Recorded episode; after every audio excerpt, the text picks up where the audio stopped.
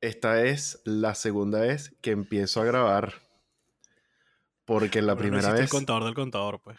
La primera vez salió mal, así que tengo que repetir los chistecitos que hicimos en esos 30 segundos antes de que me diera cuenta de que todo Ay, no, se había cringe. ido. No hay A nada la- que más me dé cringe que tengas que repetir un chiste por, o sea, como repetir la toma y un chiste que fue tan natural y obviamente ya no es natural, es como, no sé. Pero si uno repite la toma y una persona nunca vio la primera toma y un árbol cae en el bosque y nadie lo escuchó realmente, se cayó y se repitió la toma.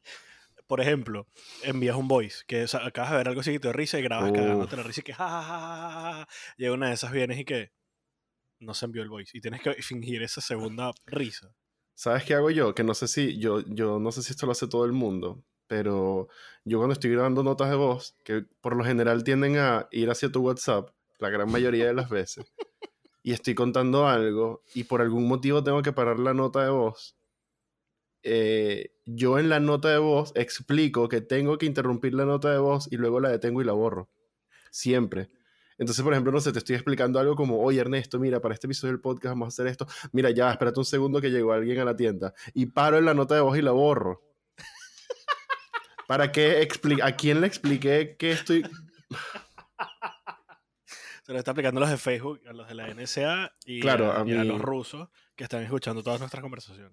Querida gente del FBI, esta nota de voz no la voy a mandar, espero que la hayas disfrutado. wow. Em, mira, yo antes de empezar con nuestras rutinas de siempre, porque este podcast no es nada sin nuestras rutinas de siempre, yo tengo muchas cosas para mostrar hoy. Esto fue una semana súper, súper ocurrida, fue súper interesante. Ah, ya este, que van a hablar.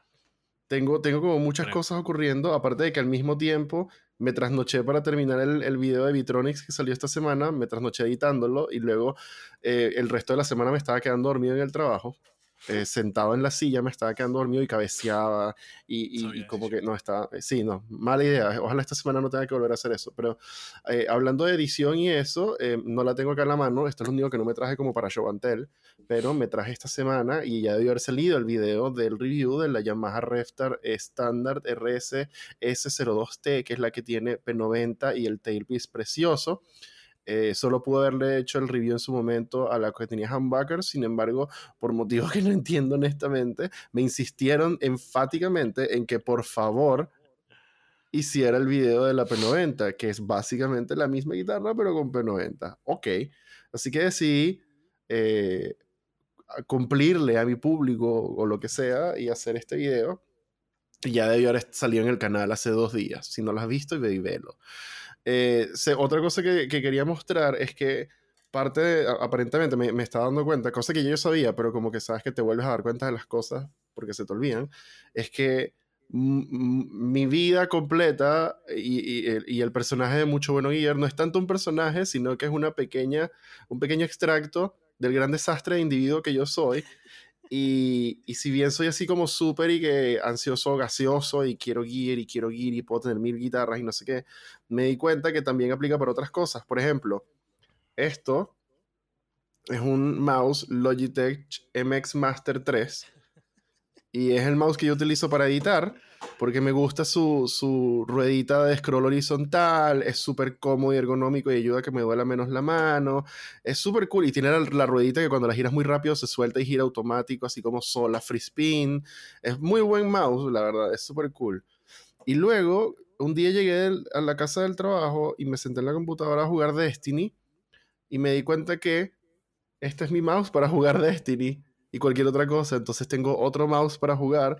Esto es un el Logitech G Pro Wireless. Es brutal este, este mouse, es lo máximo. Es, no pesa absolutamente nada, es súper cómodo, tiene los botones como bien puestecitos. Es tremendo mouse. Pero cuando tengo que editar, aquí en la casa también, cambié al otro mouse y así ando. En una gaveta tengo un Logitech G Pro normal, el viejito, con cable. Eh, tengo muchos mouses. Tuve un eh, G, el Logitech G, eh, G603, creo que es. Eh, tuve, he tenido muchos mouses, me gustan mucho los mouses, me gustan mucho los teclados mecánicos.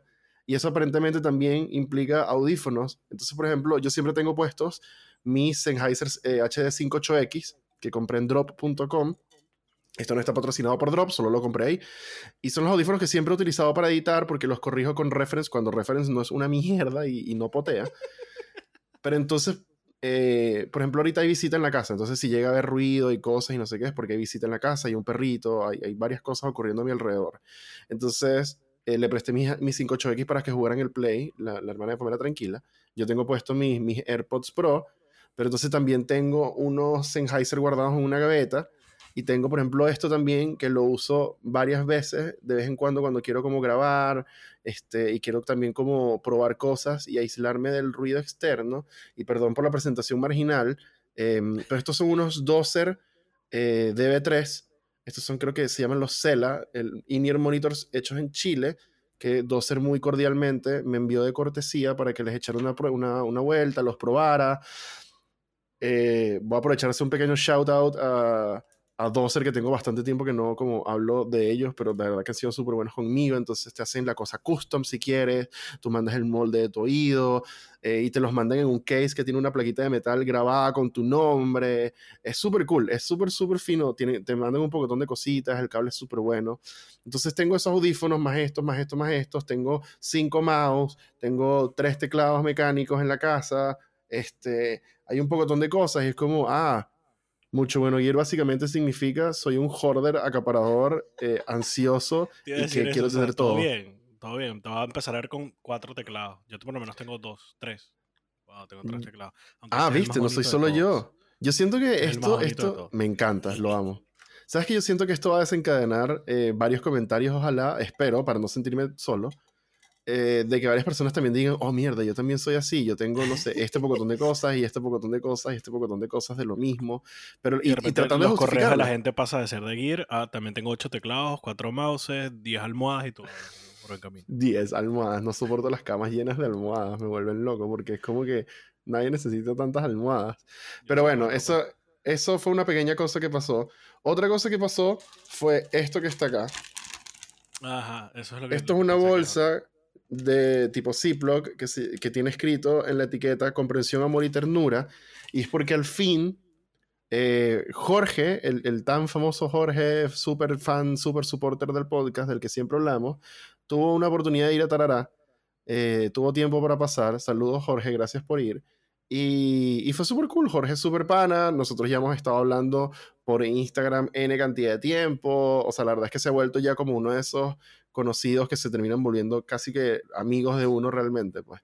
Y es por el canal, es súper gracioso. Entonces Jorge, eh, de la bondad de su corazón, él decidió eh, primero eh, tratar de, de llevar esto como medio a la intriga. Entonces me decía como, porfa, no hagas un capítulo de uñetas. Y yo como que, pero quería hacer un capítulo de uñetas la semana que viene. Y me dijo, no, espérate, después sabrás por qué. Y yo como, Dios y mío Sebastián odiándolo porque la sorpresa. Porque detesto esa mierda, sí. Entonces, pero no, sin ofender, Jorge, ni na- nada de ese estilo. La verdad es que muchas gracias. Recuerda que Sebastián es especial. Bastante. Entonces, así anduvo como dos semanas hasta que un día me dijo, bueno, ¿sabes qué? Qué fastidio, ya, te voy a decir. Y me mostró en un video que había comprado como 7 millones de uñetas. Al- Y la mitad de esas uñetas eran para él y parte de otras de esas otras uñetas eran para mí, para el canal, para hacer un video sobre uñetas. Wow. Entonces no voy a hacer spoiler de la cantidad de cosas que mandó porque son millones y tardaríamos todo el episodio nada más en hablar de eso y ya, ya pronto vamos a hacer el episodio de uñetas, probablemente en dos semanas. Pero una cosa que sí quería resaltar era, por ejemplo, esto. Este es el Teen Wow. Yes, esta es la latita de uñetas de Animals as Leader que viene Wow. con cuatro Custom Tortex Jazz 3XL y dos Custom Prime Tom Jazz 3XL, que me parece súper curioso porque yo tengo años queriendo pedir de Amazon unas Prime Tom a ver qué tal. Y ahora tengo una latita de estas cositas y adentro también hay otras cositas súper cool que voy a mencionar rápidamente, como esta aberración de la naturaleza, que es la Jazz 3 de Kirk Hammett, Me encanta. Y esta vaina que se está empezando a volver mi uñeta Esa la favorita poco yo. a poco. Esa, vi- ¿Viste lo que te- esa la hablamos en Sí. un capítulo? ¿Ves Sí, el relieve que te digo? La una vez que lo agarras, esa vaina no se ve para ningún No se lado. mueve. No se mueve nada, es impresionante. estúpido. Qué locura, weón. De verdad, la cagó, la cagó, la cagó la uñeta. Qué vaina tan buena. Entonces, bueno, aparte de eso, porque Jorge es Jorge, y él es bien, el Jorge es muy extra. Jorge aparte llegó y me dice, mira, necesito pedirte un favor. Y tiene una bolsa y saca de la bolsa esto que está acá. Esto es un Walrus. Audio, un pedal, Ok. em, el Eras. Es una de de esas ediciones limitadas de, los, de lo que llamaron la edición National Park, que es bellísimo. Y como siempre, Jorge, Jorge, eh, pero aún hay más. Hizo lo mismo, pero con otro pedal de la misma serie de Walrus, pero este es el Ages. Es una y una distorsión. Me pidió que porfa le hiciera un, un, review a los pedales y aparte hiciera un tercer video sobre cómo stackear overdrives. Así que ese episodio del podcast también viene. Este, y también viene un video sobre eso, entonces van a ser como un, par de semanas bien interesantes acá. Eh, y un poco, un poco eso para no alargar demasiado más esto, porque llevan 10 minutos de hablar de huevonadas y este no es un episodio de dos horas. Así que eh, vamos con lo primero. Eh, primero quiero darle las gracias a las personas que se tomaron la molestia de escuchar dos horas y 15 minutos de esta estupidez. En la semana pasada, varios me escribieron como, como si hubiesen sacado un achievement en el Xbox y me decían, lo logré, lo acabo de terminar. Al fin. Y mensajes que me llegaban y que a las 10 y media de la noche, y yo, mierda, perdón por cagarte la noche un viernes. Wow. De verdad, me escribían así como que. Aplausos "Oh". para todos los que lo terminaron. Muchas gracias. Aplausos de de verdad, de golf. verdad, de verdad. Impresionante. Yo no sé si, si yo hubiese podido hacer eso. Probablemente no. no creo. Yo lo, o sea, lo hice porque tuve que te- te- siempre tenemos que escuchar los episodios del podcast antes de ponerlos, pero obviamente lo vi. claro, pero fue como, verga, dos horas. O sea, en, en ese momento me di cuenta, mierda, do- un episodio de dos horas es muy largo. Pero bueno, así que un ap- aplausos de golf y abracitos y cariñitos para todos ustedes. Eh, esto debería estar saliendo en el último día, si no me equivoco, de julio. Eh, efectivamente, este, bueno, no, el, el 29, perdón, este episodio del podcast. Eh, y creo, si todo sale bien, esperamos que para el primero de agosto podamos tener arriba el Patreon para aquellos que quieran suscribirse. Eh, vamos a mencionar esto un poco más adelante en el episodio, pero para que sepan que primero de agosto el Patreon va a estar arriba. Así que si quieres apoyar esto, genial. Y si es la primera vez que estás escuchando esto, quiero darte la bienvenida. Porque creo que van a llegar unas cuantas personas por este episodio. Ya vas a ver por qué después. Y como siempre, Ernesto, quiero darte las gracias por tu tiempo, no solamente para editar esta cantidad innecesaria de tiempo de audio, de hablar pendejadas, sino también por participar en esta vaina. Recuerden todos que este podcast no existiría si Ernesto no hiciera la cantidad de esfuerzo sobrehumano que hace, así que el que se meta con Ernesto, pues lo voy a encontrar y lo voy a matar. No, no te va a matar de verdad, pero te voy a decir cosas muy feas enfrente. Ahora, Lo Es importante y que sepas un paquete de cuerdas oxidadas. uh, uh, castigo, castigo infernal. Por Y que, mismo. ajá, puedes tener Peor que cuerdas gratis toda tu vida, pero siempre va a haber dos cuerdas oxidadas. Y dije, Ni nada que no. más mejor que odie que eso. Sí. Ahora, si es la primera vez que escuchas esto, tienes que hacer un par de cosas y si no, pues ya sabes lo que viene ahora. Entonces, disclaimer. Estás por escuchar mucho Bueno Quiero el podcast, en donde hablamos de guitarras, cosas relacionadas a las guitarras, cosas relacionadas a las cosas relacionadas a las guitarras, cosas relacionadas a las cosas relacionadas a las cosas relacionadas a las cosas relacionadas a las cosas relacionadas a las guitarras y a veces tal vez uno que otro bajo, pero pasa muy poco. Y nuestras impresiones y opiniones al respecto. Ahora, como mucho bueno quiere el podcast es un espacio de opinión, puede que no estés de acuerdo con alguna de las cosas que decimos y eso está bien. Tranquilo, no vamos a decir nada, solamente vamos a hablar un poquito feo de ti a tus espaldas cuando decidas publicar en YouTube un comentario impertinente de una opinión que nadie te solicitó. Porque recuerda que las opiniones son como los genitales. Todos tenemos uno, pero realmente eso no implica que tenemos que ir por ahí mostrándoselo a todo el mundo. Ahora, cualquier error de fecha, nombre o factual es completamente posible. Nosotros no somos historiadores de esta vaina, nosotros no somos invitados a eh, talk shows en la noche para hablar de guitarras, pero me gustaría, así que Jimmy Fallon, si se te antoja, escríbeme a mucho Existe la posibilidad, por cierto, de que por el contexto cultural en el cual Ernesto y yo crecimos se nos escape alguna expresión que pueda ser mal interpretada y que fuera de contexto parecer ofensiva, pero créeme, en serio, te lo digo con mucho, mucho cariñito, no queremos que sea así y hacemos realmente todo el esfuerzo posible con las cuatro neuronas que nos quedan a nosotros dos en conjunto porque eso no ocurra. Pero aproximadamente 25 años de costumbres horrendas y espantosas requieren una serie de esfuerzos conscientes y especiales para mantener a raya esas costumbres espantosas y esos decires horribles. Ahora, en resumen, hablamos de guitarra porque nos gustan las guitarras. Amamos el instrumento, todo lo que gira alrededor del instrumento, y amamos el hobby también. Pero también somos seres humanos, así que la verdad es que no me rompas las pelotas. De verdad. Y ni se te ocurre romper las pelotas a Ernesto, porque entonces ahí nos vamos a quedar sin podcast. Va a agarrar Ernesto y va a decir, bueno, saben que este es mi Nintendo, yo agarro esta mierda y me voy. Pero por cierto, muchísimas gracias por tu tiempo y bienvenido a Mucho Bueno Guiar el podcast. Mi pelota, Eh, si no juego nadie juega, chao. Sí. Cuando vas a casa de Ernesto a jugar, Ernesto te pasa el control copia pirata que tiene los Que ni botones está como- que ni siquiera está, está jugando la campaña de GTA para, y te, te da a ti otro control para que creas que tú estás jugando, pero no. Y te dice, pero claro que sí, mira si ahí está jugando. Y tú como, pero, pero, pero, bueno. Tiempos aquellos.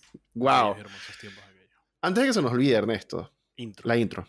Intro. Eh, ¿Tú crees que, que antes Yo de tengo, yo- que- me pareció muy interesante que al fin le puedo dar uso a mi teclado MIDI. Y entonces hay unos sonidos ahí bastante locotes. ¿Eso significa que este intro no lo hizo Martín Boyano? No. De Martín Millón ahorita Wow. tengo un cuento. Pero no, este lo va a hacer yo.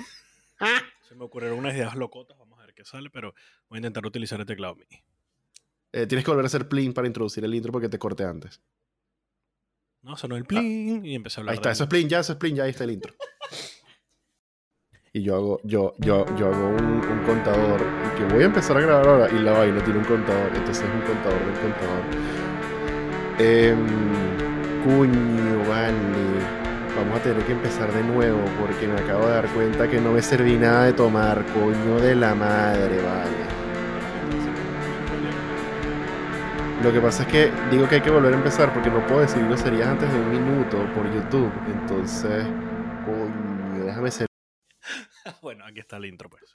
Eh, yo siempre tengo miedo cuando tú dices que vas a hacer algo de intro. em, así que quiero que sepas que tengo miedo desde ya. Y falta una, una- unos cinco días para que salga este episodio. Así que pasaré los próximos cinco días de la semana cagado en el palo. Bueno, esa es la magia de Mucho Bueno Guiar Podcast. ¿Qué quieres que te diga? Sí, eh, con respecto a eso, justamente, bastante apropiado que hayas dicho, que hayas ido por esa línea, porque me pareció súper gracioso que recibimos un comentario en el canal en estos días y, y era una cosa así como que, oh, no puedo creer que este canal no, esté creciendo más rápido, debe ser porque los videos son como un repositorio de manuales visuales y aparte los videos son muy largos y sabes que yo quería algo más, eh, no, debe ser porque no hay más contenido así como ligero para pasar el rato. Y luego me acordé del podcast. Eso no ocurrió, no, eh, no fue en un episodio del podcast, fue en el review del beat Ah, del vale, zombie. ok, ok, entiendo. Pero yo lo publiqué en una historia porque me dio mucha risa, porque es como, tú quieres algo ligero para pasar el tiempo, porque tenemos un episodio de 2 horas y 15 minutos de nonsense y estupidez, en donde claramente puedes sentarte con un café o un jugo de piña a pasar el tiempo con nosotros, porque no hay más nada que vaya a ocurrir ahí. No te va a quedar nada después de ese episodio, no vas a haber ganado nada en tu vida. Es como sentarse a ver idioteces en YouTube. No, no ganaste nada, solo perdiste el tiempo. Pues y es bastante, play bastante automatic y dejas que él vaya solo y tú te quedas dos horas. Sí, pues. Entonces, como que, ay, no, que no hay nada ligero para pasar el tiempo. Eso es exactamente la intención de este podcast. Es algo bastante más ligero, mucho peor producido que los videos de Mucho Bueno Ir, mucho más largo, pero mucho más idiota también. Entonces, querías algo ligero para pasar el tiempo, Aquí coño. lo tienes, ¿qué más quieres? Adivina. capítulo 13. Tienes 13 capítulos por ver, imagínate. Mira lo que trajo el inteligente de tu padre, un podcast pirata. Ay, qué Huevón, le hablando, cagó. hablando de, de- de eso, de pasar el tiempo y hablando de puras cosas de este estilo. Cuando comentaste a Martín ya no me acordé que era ayer, no sé si te escribió a ti, pero a mí sí. Eh, tengo la sensación de que tú lo mandaste a hablar conmigo, pero no estoy seguro. Pero fue brutal No. porque él simplemente me escribe y me dice, y la, la situación en la que me, que me escribe, me, me escribe y me describe, dije, todos pasamos por aquí y yo creo que siempre paso por aquí. Que es, me dice, hola Ernesto, necesito una ayuda. Y yo, claro, dime, ¿qué pasó? Me dice, tengo, Vamos. he ahorrado 250 dólares y quiero comprarme un pedal. Como que quiero gastar plata, pero no sé en qué. y yo que, wow. Yo siempre que tengo cualquier, cada vez que tengo un poquito de dinero y que, ¿en qué lo gasto? ¿En qué lo gasto? Siempre. Entonces nos ponemos a Siempre. hablar. Entonces le, le digo, bueno, mira, ¿qué pedales tienes? ¿Qué quieres hacer? ¿Qué quieres lograr? Pero entonces una de esas me dice, bueno, no sé si eh, un pedal así o así, o tal vez cambiar los micrófonos a mi guitarra. Y ¿qué? Y si te puedo ayudar yo. Oh, no. de cambiar micrófonos en guitarras. Entonces, ahí sí estuvimos un buen rato hablando y, me- y- y se me salió la de Sebastián de enviarle como 45 voices, por, y como era en Instagram, 45 voices de un minuto. explicando y comentando. Entonces me dice, por ejemplo, un detalle, y de nuevo, te hice como 40.000 quotes, porque me dice que él tiene los de la Ibanez, que ya lo vimos en uno de los episodios, que el NEC tiene 14K, el Bridge tiene 18, muy high output, entonces el miedo que le da de buscarse algo que sea un poco más low output es que le cambie todas las ganancias y obviamente todo el, su seteo que tiene los pedales y que el, como que el, miedo que tenía, digamos, la preocupación es que si ponía unos medios low output, luego los pedales no podrán llegar a ese nivel otra vez de gain que tenía antes cuando quisiera llegar a ese nivel. Y digo, mira, siempre va a ser más fácil, y es, como dice el quote, siempre es más fácil agregar gain que quitar gain. Y tú toda la vida me lo has dicho a mí y yo igual vengo y me compro los bichos más high output que encuentro, pero eso es otro pedo. Ah, pero está bien, eso es lo que a ti te gusta, Ernesto, y así te quiere la gente. Exactamente. Entonces, nada, estuvimos ahí hablando un buen rato y le dije, por ejemplo, ¿te gusta Gojira? Sí, Gojira es lo mejor. Gojira tiene un micrófono que es como un Pro, que es el Fortune, que es 9K. Lo, busqué y todo se lo envié, son 9K. Y él usa eso. O sea, siempre puedes agarrar y agregarle un boost, puedes agregarle un poquito más de gain, un poquito más de volumen. O sea, siempre puedes jugar con todo eso para agregar. Lo que no puedes es sustraer gain. No tienes como guitarra. Puedes bajarle un poquito de potenciómetro, volumen a la guitarra, pero te estás volando igualmente un, poco, un coñazo de tono, un poco de frecuencias, un poco de vaina. Ah, dinámica. Lo, que, lo que pasa cuando te empiezas a meter con el control de volumen es que empiezas a, a, mover las dinámicas en una manera en que yo encuentro tan impredecible que la verdad es que prefiero, como tú dices, que yo digo, es súper gracioso que te, te, cito, que tú me citas. Eh, yo prefiero sumar con un pedal, sumar con otra cosa. Ya, si hay que bajar, hay que bajar, pero para limpiar purposefully, pero yo no, no, soy de los que están todo el tiempo jugando con el control de volumen, primero porque no me considero tan capaz y segundo porque sí siento que me afectan un poco las dinámicas en, en maneras impredecibles, así que sí, sí, sí.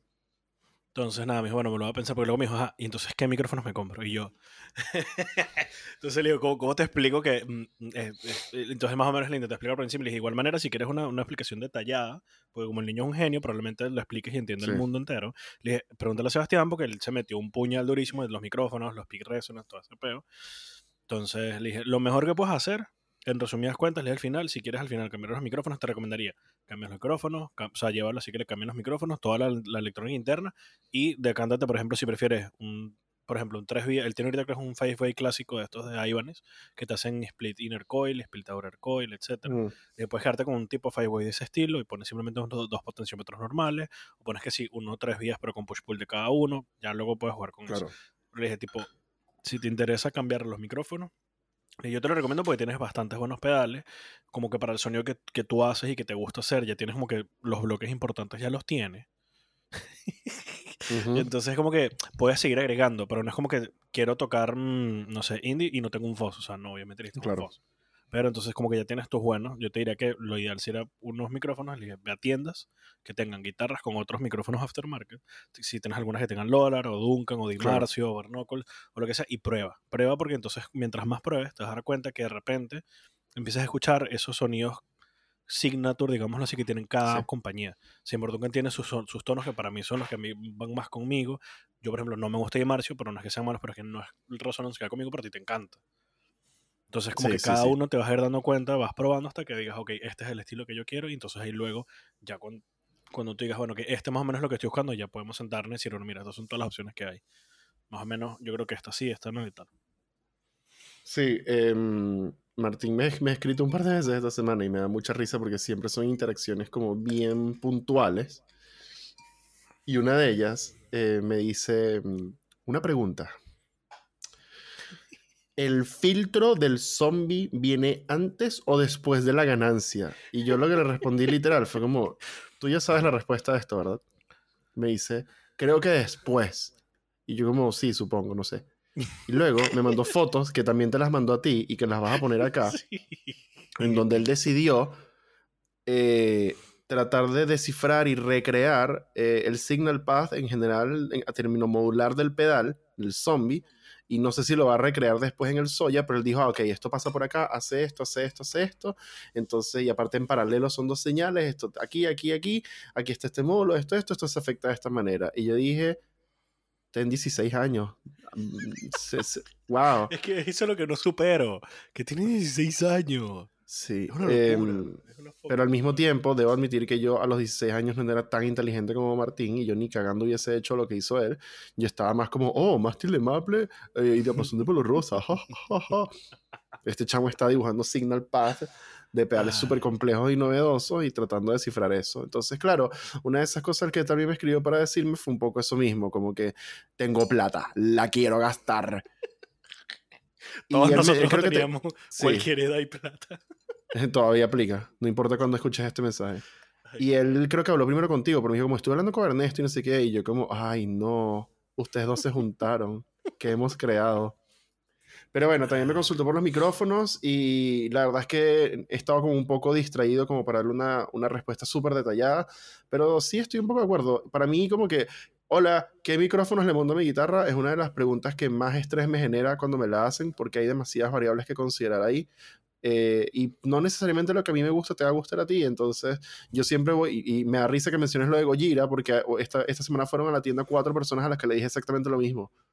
Como que, ah, quiero cosas para metal. Y fue como, vamos a calmarnos, puedes hacer metal con uno Imperial, jajaja. Y siempre para mí el ejemplo es Gojira. Sea, porque Gojira es una banda muy, muy, muy, muy, muy pesada. Y, y todo el mundo esperaría que estos carajos utilizaran cápsulas de 32K, weón.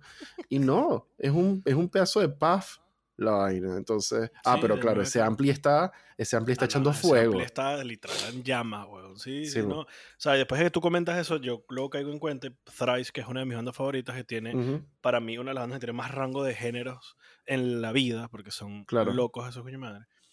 Eh, él llegó un momento, o sea, ahorita, está con la, la Signature Ernibol que tiene un micrófono Ernibol y ya, pero en su momento utilizaba, llegó a utilizar una, eh, una, una guitarra custom made porque tenía Imperials.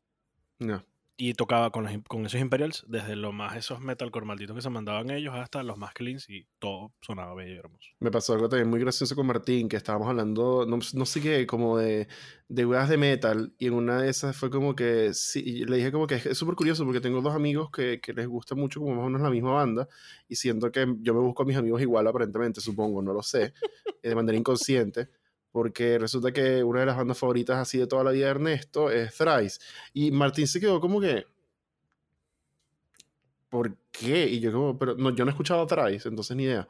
Pero él me dice como, ¿por qué? Yo, la verdad es que no creo que es mala banda, la verdad. Y me dice, Travis. Y yo como, no, Travis no, Thrice. Porque Travis es otra cosa completamente diferente. Es una vaina como pop, pop rock, pop, pop. idea. Pues me dices Travis y lo que, yo, lo que viene en mi mente es Travis Barker. Pues. No, no es Travis Barker, es Travis. Es una banda que se llama Travis que creo que es como popcito. Eh, cuando terminemos de grabar el episodio vas a lo escuchar y me vas a decir, coño, con razón Martín dijo, ¿por qué mierda? Pero bueno, 27 eh, minutos dentro del episodio y em, vamos a saltarnos un par de cositas para ir directamente al correo de esta semana. Yay, correo. Eh, todavía seguimos teniendo correo, así que em, si quieres, porque te explico, ¿qué es lo que vamos a hacer ahora? Ustedes em, muy diligentemente mm, han enviado correos a muchobuenosguiar.com y eh, para, con el propósito de que nosotros veamos su equipamiento musical, eh, lo comentemos acá, lo mostremos acá y este, podamos hablar de ello, dar nuestras opiniones, compartirlo con el resto de esta hermosa comunidad y después le damos un ranqueo en puntos en una escala que no significa un carajo este, y que no tiene nada que ver, pero tratamos de eh, siempre encontrar las cosas buenas y si necesitan algún consejo, como por favor cambie esa silla asquerosa, tratamos de ser honestos y decirles, porque nos preocupa también su bienestar lumbar. Entonces, el correo de esta semana, Ernesto, ya tienes las fotos en WhatsApp, lo ha enviado Carlos Hernández J. Y lee lo siguiente. El correo tiene en el asunto mis estimados amigos de Mucho Bueno Gear, que para mí es como medio surreal cuando hablamos de Mucho Bueno Gear en plural, y no me refiero a la comunidad, sino tipo a, tú y yo, porque por más de un año, Mucho Bueno Gear siempre fui yo partiéndome el culo yo solo. Entonces es como súper interesante que ahora sea hay que, hola chicos, tengo una duda. Anoche literal me escribió alguien, me escribió una persona de Venezuela y me dijo como que, hola, les quiero hacer una consulta al Instagram. Y es como, Ernesto no está acá. Pero ok, puedes dejarle un mensaje después del tono.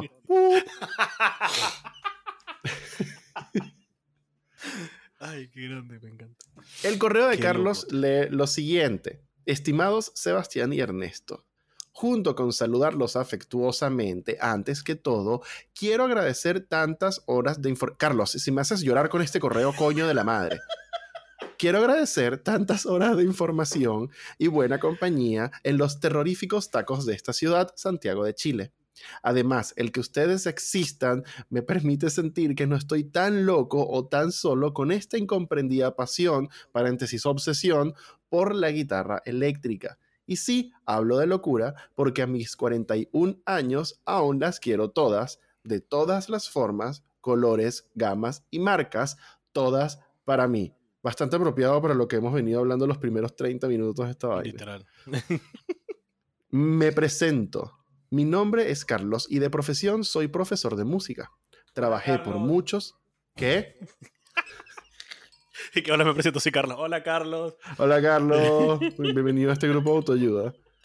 Eh, trabajé por muchos años en la iniciación musical de niños y jóvenes en situación de discapacidad y varios años en la formación de futuros profesores. Admirable, Carlos. Wow. En la actualidad ya no estoy en el aula, pero siempre ligado al mundo de la educación y más alejado de la música. Si bien mi trabajo me apasiona, no me deja mucho tiempo para proyectos musicales, así que desde el principio de la pandemia decidí tomar clases de guitarra eléctrica, lo que despertó una vez más mi amor adolescente por este increíble instrumento. El problema está en que sufro de gas. Atentamente todos nosotros. Es- eso es una franela, eso es una polera. El Eso problema ¿eh? está en que sufro de gas. Eso, eso, sí, I like it. Y confieso que me dedico más a comprarlas, contemplarlas, limpiarlas, calibrarlas y modificarlas que a tocarlas y estudiar. Todos. Jejeje. Me producen un placer estético que no sé describir. Solo creo que son las cosas más geniales y bellas que inventó, inventó el ser humano. Te entiendo completamente. Yo, eso soy yo todos los días. No me quiero justificar y mucho menos parecer presumido, pero les cuento que tengo varias guitarras, ya que no tengo la capacidad de desprenderme de ellas. Les tengo demasiado cariño como para venderlas y dejarlas ir. Paréntesis, debe ser porque aprendí en guitarras prestadas y tuve que trabajar duro desde niño para poder comprar mi primera guitarra. Paréntesis. Creo que sí va un poco por ahí. Yo pienso lo mismo.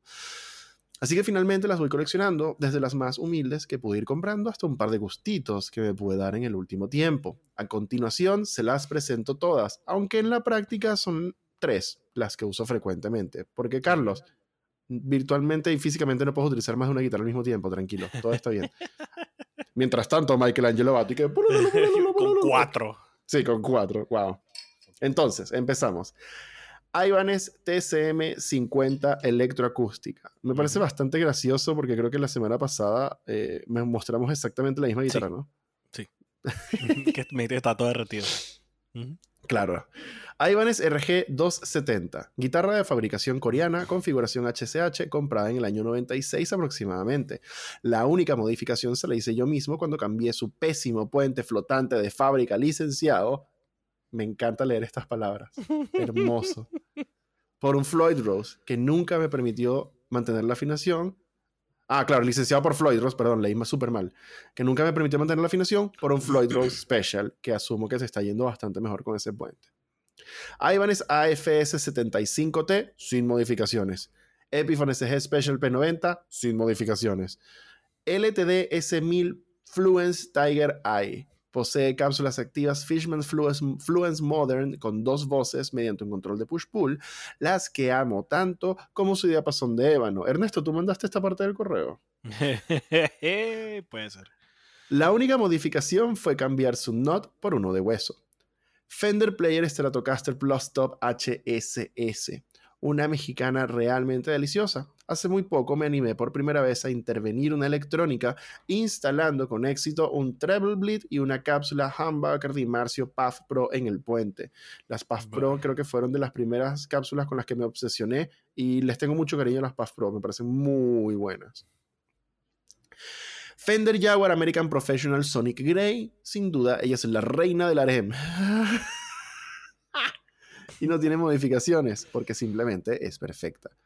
Mi amplificador es un Vox AC30 C2X con parlantes Alnico- Blue. Nada que decir, es un manjar. Y en cuanto a mi pedalboard, aún está en permanente construcción. En ella coexisten pedales análogos eh, muy económicos, de todo mi gusto, con todos, con otros, perdón, algo más específicos, aunque nada boutique. Tiene una fuente de poder Kaline CP09, eh, supply y tuner, es fuente y afinador. Falta Wow. que haga, haga panquecas también la vaina. Dunlop 535Q Crybaby Multi WA. Eh, Digitech Wami DT Plus. El, más, perdón, DT más el Digitech Foot Switch. Ibanez TS9 Tube Screamer. Distorsión Vox Cutting Edge. Foot Switch doble para trémolo y reverb del ampli. Todo lo anterior ingrese por línea directa. Y por el loop de efectos entra un delay Kaline CP19 Blue Ocean, un Kaline CP66 So What Flanger y un Boss Super Chorus. Adjunto algunas imágenes de todos que ya ustedes en YouTube deben haber estado viendo gracias a Ernesto Editor.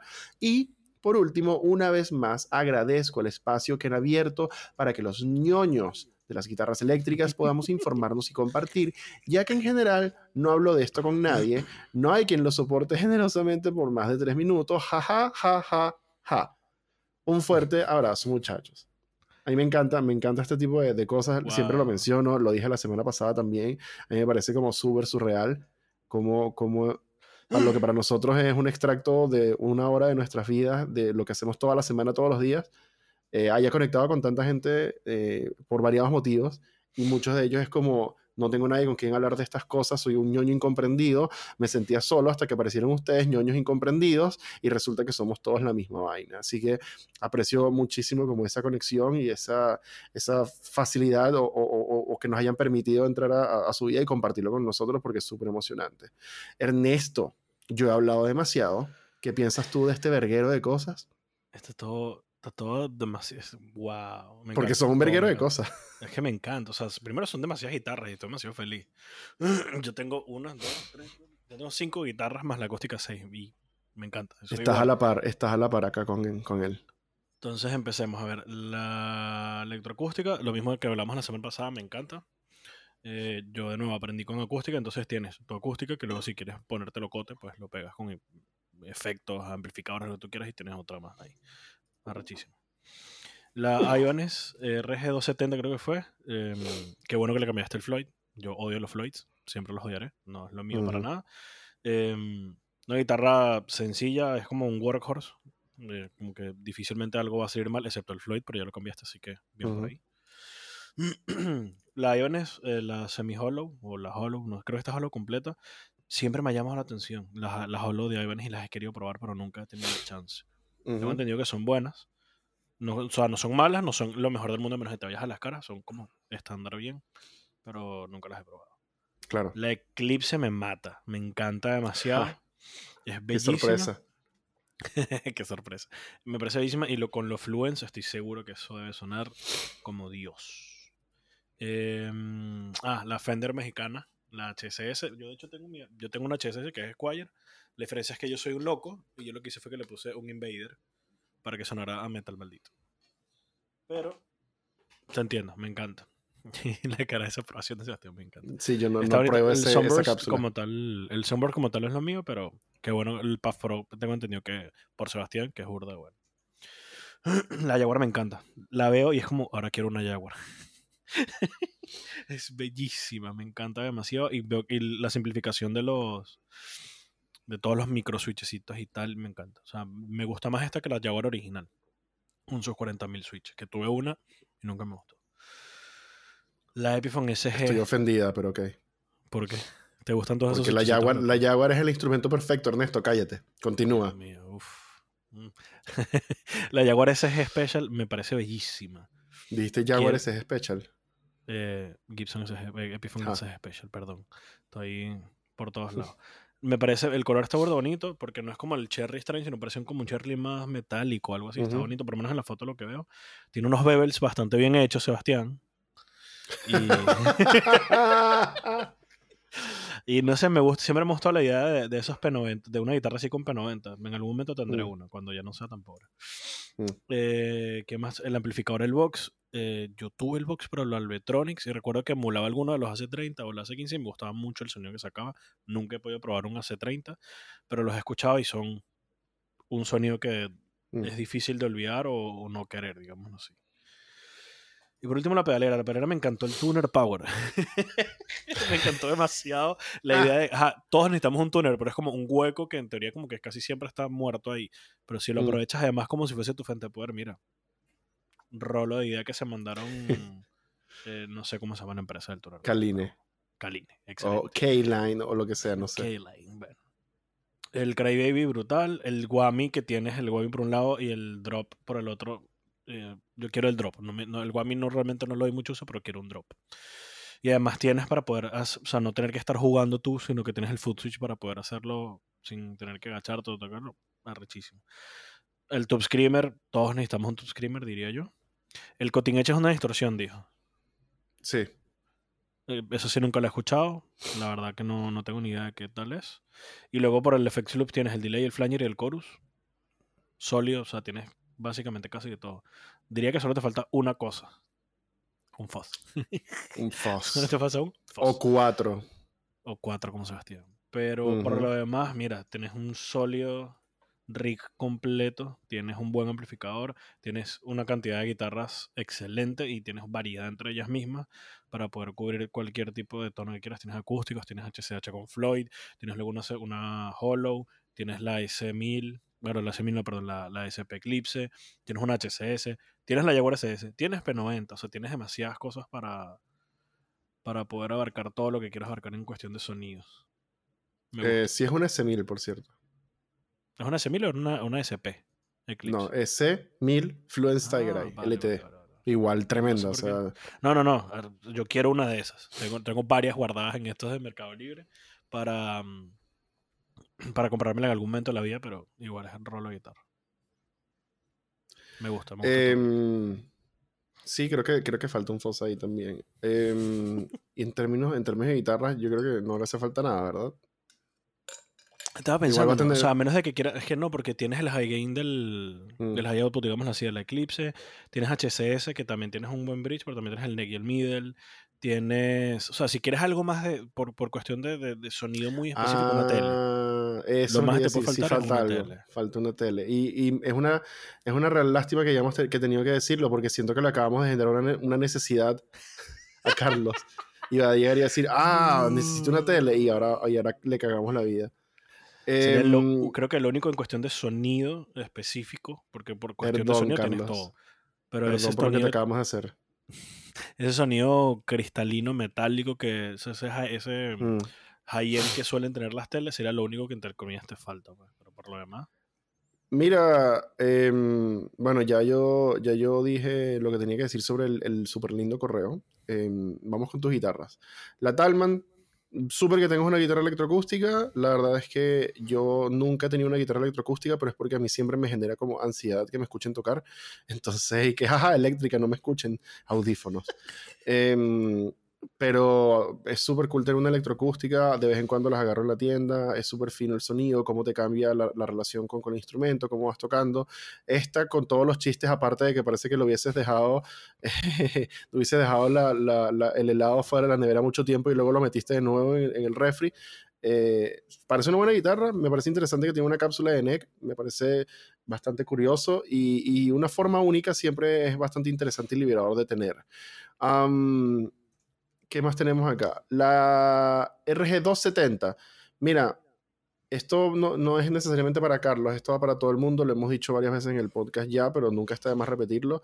Eh, si vas a comprar una guitarra económica, yo te diría que por favor te mantuvieses alejado de los puentes tipo Floyd Rose, porque la verdad es que siento que son un gimmick, siento que te van a traer más problemas que beneficios, y si quieres un puente como flotante de ese estilo, eh, ojalá algo de mejor calidad. Y si tu plan es comprarla o ya la tienes y es modificarla, bien, está bien, es completamente válido. Si ya, yo creo que si ya la tienes es más válido que comprarla para modificar el puente, la verdad. Porque ese gasto, como que podrías comprar una guitarra mejor con un mejor puente una vez, pero bien que tiene un mejor puente y todavía tienes la guitarra y te gusta, eso me parece súper. La AFS75T es una guitarra que siento que es como bien popular. La he visto varias veces en diferentes casas diferentes personas con diferente grado de afición por los instrumentos eléctricos. Eh, creo que es un buen instrumento, instrumento, perdón. Creo que cumple. eh, hace lo que tiene que hacer, hace lo que esperas que haga. No confío mucho en ese puente, eh, pero no confío tampoco en un Bixby original, así que no es nada de marca ni nada. Es simplemente no confío mucho en ese tipo de puentes, pero vaya que se ven lindos. Em, lo que, como que siento que tiene como el mástil, el mástil un poquito como muy para adentro, pero está bien para ese tipo de instrumentos, tipo cajas de jazz. Eh, me parece súper cool. Lo único que siempre he sentido que a, las, algunas personas le pasan es que hay como una especie de disociación entre la marca y el instrumento. Y creo que a veces como que compran la, este tipo de guitarras esperando algo un poco más rockero y sorpresa, sigue siendo una hollow body, entonces como que escogiste más por marca que por modelo y al final mucha gente no le termina gustando eso. Pero si a ti te gusta, está genial, ve un buen instrumento ahí. La verdad es que nada que decir de la FS, me parece que es súper cool y es bastante vistoso además. La SG, eh, Epiphone SG Special P90, yo creo que más personas deberían tener P90 en su vida, la verdad. Es, un, es, una cápsula excepcional, suena magnífico, funciona para casi todo lo que le quieras tirar. Y la gente que te diga, no, pero el ruido, silencio, utiliza un noise gate. El color es bellísimo, es como una especie de rojo metalizado, me parece genial. Eh, yo pensé que era una Gibson, eh, pero es una Epiphone y tiene los bevels bien hechos, o, por lo menos decentes, así que bien, Epiphone, bien ahí, ¿por qué no haces eso con todas tus guitarras? ¿Qué te ocurre? Pero está súper linda, nada que decir. Eh, y, si no, y si no te genera la necesidad de cambiarle nada, no lo hagas, así que yo eh, lo único que pensaría en cambiarle esa guitarra, bueno, yo soy yo, yo sé lo que yo le haría a todas las Epiphones, pero hablando en el caso específico de una persona más normal para este instrumento, yo, y no quiero generarte más necesidades, Carlos, pero eh, yo pensaría en cambiarle ese stop tailpiece por uno que sí pudiese entonar a pedido, básicamente. De resto, si te, si te acomoda el instrumento así, dale nomás. LTD S1000 Fluence Tiger Eye, brutal, brutal guitarra, eh, nada que decir. Aparte es súper linda, me gusta mucho el color de esta guitarra, toda la estética entre las cápsulas con los rings, con el color de afuera, con el multibinding. No, brutal, nada que decir. Siguiente. Eh, la Player HCS súper. Yo personalmente nunca he sido, y lo dije esta semana también, em, hablando aparte por otros motivos, yo nunca he sido fanático de las Fender con tope de maple flameado. Eh, creo que es porque tengo estrés postraumático con cuando me enteré de la verdad de los Photoflame y ahora como que veo una Fender con, con tope de maple flameado, digo como, mm, no lo sé, Fender, ¿qué hiciste aquí? Uh". Eh, pero yo soy un hipócrita como todos nosotros porque luego voy y veo una Sur o una Anderson con tope de maple flameado y digo, yes, qué rico. Pero bueno, eh, bien, bien por el Puff Pro, bien por esa guitarra, está súper cool, así que nada más que decir. Fender Jaguar, ya dije, las Jaguar son perfectas. A mí sí me gustaría que tuviera todos sus switchecitos porque me gusta una Jaguar tradicional, pero ¿qué importa? Es una Jaguar, es una Jaguar American Professional, además, está brutal. Em, si no estás teniendo problemas con el puente, no pasa nada. Hoy descubrí algo, bien, bueno, no hoy, esta semana descubrí algo bien interesante. ¿Sabías que tú puedes utilizar em, estos lip balm, como estas cosas para los labios, eh, de la marca que si Bird Bees como lubricante para los puntos de contacto de tu guitarra. Yo no sabía, pero resulta que Pushin las usa y le funciona súper bien y el carajo jura por eso. Y él dice, esta debería ser un producto específico de esta vaina. Y yo le creo a Mike Matthews porque Mike es Dios, sabe mucho, especialmente de offset. Pero bueno, siguiente. Eh, el ampli, brutal, tienes unos parlantes del Nico Blue, si te conoces el sonido de los Nico Blue y te sabes manejar alrededor de ellos, brutal, nada que decir. Este, espero que lo puedas utilizar a un nivel este, manejable, aceptable eh, dentro del espacio en donde vives y no estés en problemas con las personas a tu alrededor o con los que convives, pero brutal tener un ampli físico eh, muy, muy inteligente de tu parte, cosa que yo nunca he hecho porque soy un bestia. Eh, los pedales. fuente y afinador, lo encuentro más gracioso que la mierda. la verdad. 535Q eh, es el si yo tuviese fuese a tener un guagua, yo tendría un guagua que me permitiese modificar los parámetros de la Q y de la intensidad y todo el rollo. Así que bien por el 535Q, yo hubiese agarrado el mismo, la verdad. Eh, el Wami DT eh, gigante, mitad máquina de café, mitad máquina de coser, mitad todo esto. Eh, es el Ultimate Whammy. El único motivo por el cual no tengo un pedal de estos es por el tamaño y por el precio, pero es The Ultimate Whammy, así que brutal con todo lo que puedes hacer acá. Eh, recordemos de nuevo, para citar aparentemente la banda favorita de este canal, que Gojira utiliza un Whammy, así que todos deberían tener un Whammy, no importa lo que toques, la verdad. Las tres pedales de emulación que tienes creo que funcionan y cumplen bastante bien. Yo personalmente, como no soy muy fan de las modulaciones, nunca he pensado invertir en pedales ultra boutique súper costosos de modulaciones, porque la verdad es que me da un poco lo mismo, pero eh, está bien lo que tienes acá y súper. Eh, un Tube Screamer, todos los Tube Screamer funcionan, todos deberían tener un Tube Screamer, amo el Tube Screamer y la otra distorsión para cosas como un poquito más pesadas, súper, así que creo que lo tienes todo cubierto. Creo que tienes un setup bastante sólido. Creo que tienes una variedad de instrumentos que te permiten una variedad de sonidos como bastante extensos y pedales que te dan lo mínimo necesario para tocar casi cualquier cosa que necesites tocar, la verdad. Em, pero te faltan cuatro foses. Em, Ernesto, No uno, cuatro foses. Cuatro foses, cuatro, cuatro. Necesitas un Big Muff, necesitas algo tipo Face, necesitas un Tone Bender y necesitas algo que tenga una octava hacia arriba, Foss tipo No, Octafos. porque ya tienes el Whammy.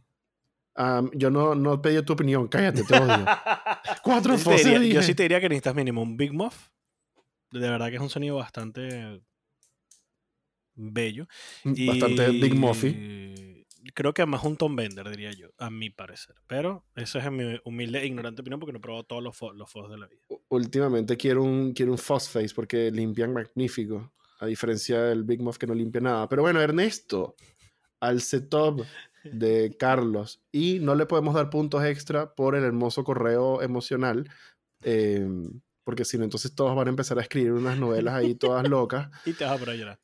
Y me va a poner a llorar en el podcast, entonces por favor no. Pero Eh, eh, eh, estoy viendo que su- en las fotos que muestra, en la que muestra la, la Eclipse, la S1000, tiene un. verga, creo que es un Line, un Line 6 Pod HD o el Pod Live X. estos que vinieron antes de la serie 300. Estás hablando del multifecto 500. que está arriba del Tube Screamer. Sí.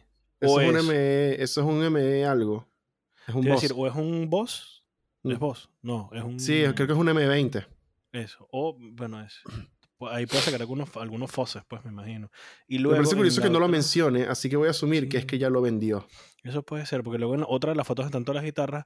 Hay uno a la izquierda que no sé que no es un Boss, eso es un Behringer, Sí, es un no sé. Behringer rojo. pero Sí, no creo que es un Distortion o algo así, no estoy seguro. Ni idea. Pero bueno, Em, pero bueno, Ernesto, eh, al setup de Carlos, ¿cuánto le das? chan, chan, chan. Le doy. Mm. Le doy 7 de 8. Bongoes de metal en la esquina. Mierda, no lo vi.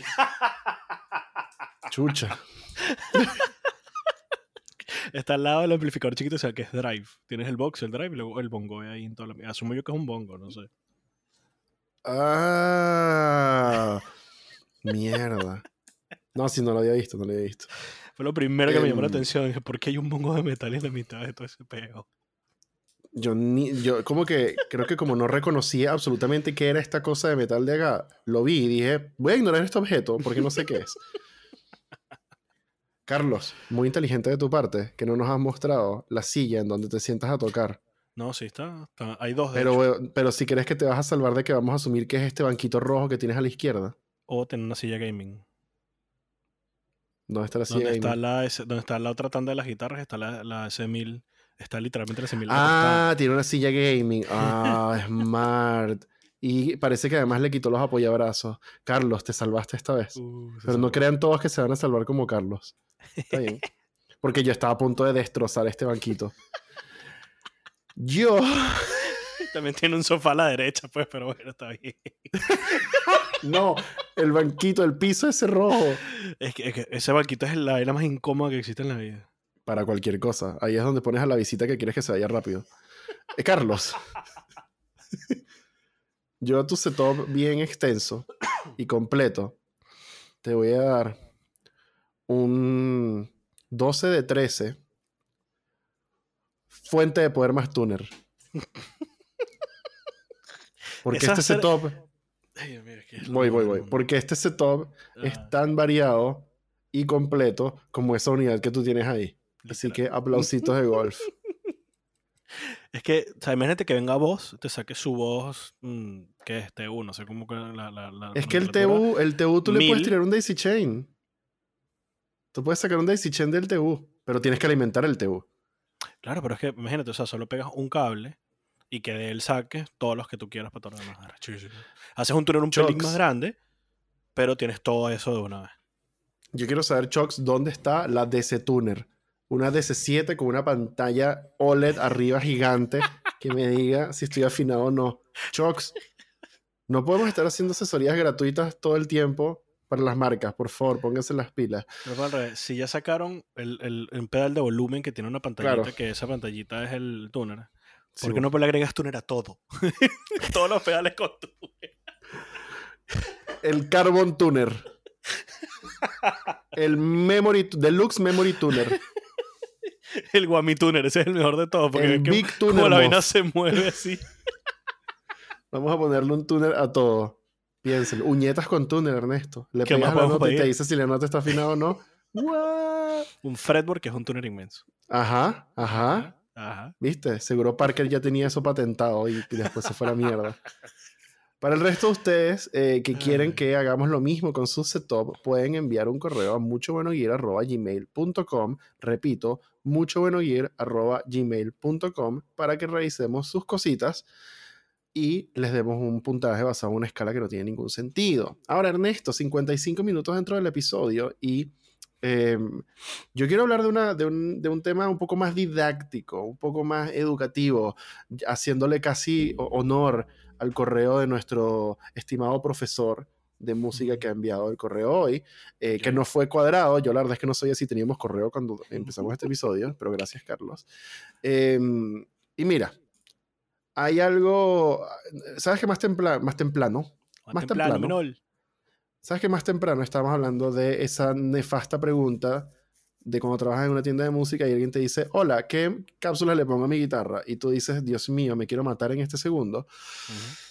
Bueno, otra de las preguntas más imposibles de responder es cuando alguien llega a la tienda y no tiene como muy claro el panorama de pedales y te dice, oye, ¿qué distorsión me recomiendas? Y tú dices como, por la chucha, tenemos 89 distorsiones en esa muralla. ¿Qué hacemos? Pero no es culpa de la persona que pregunta.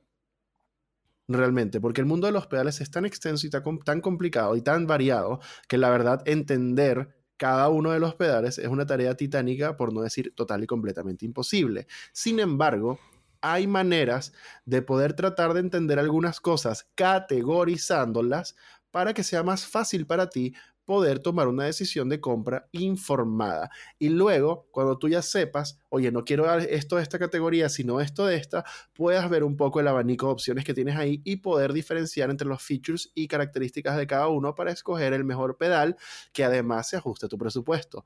Entonces, ¿de qué estoy hablando y de qué voy a empezar a hablar ahora? De un par de cosas relacionadas a los, pedal, a los pedales de ganancia, creo que un poquito más específico hacia los pedales de overdrive, pero bueno, esto puede que se entre en...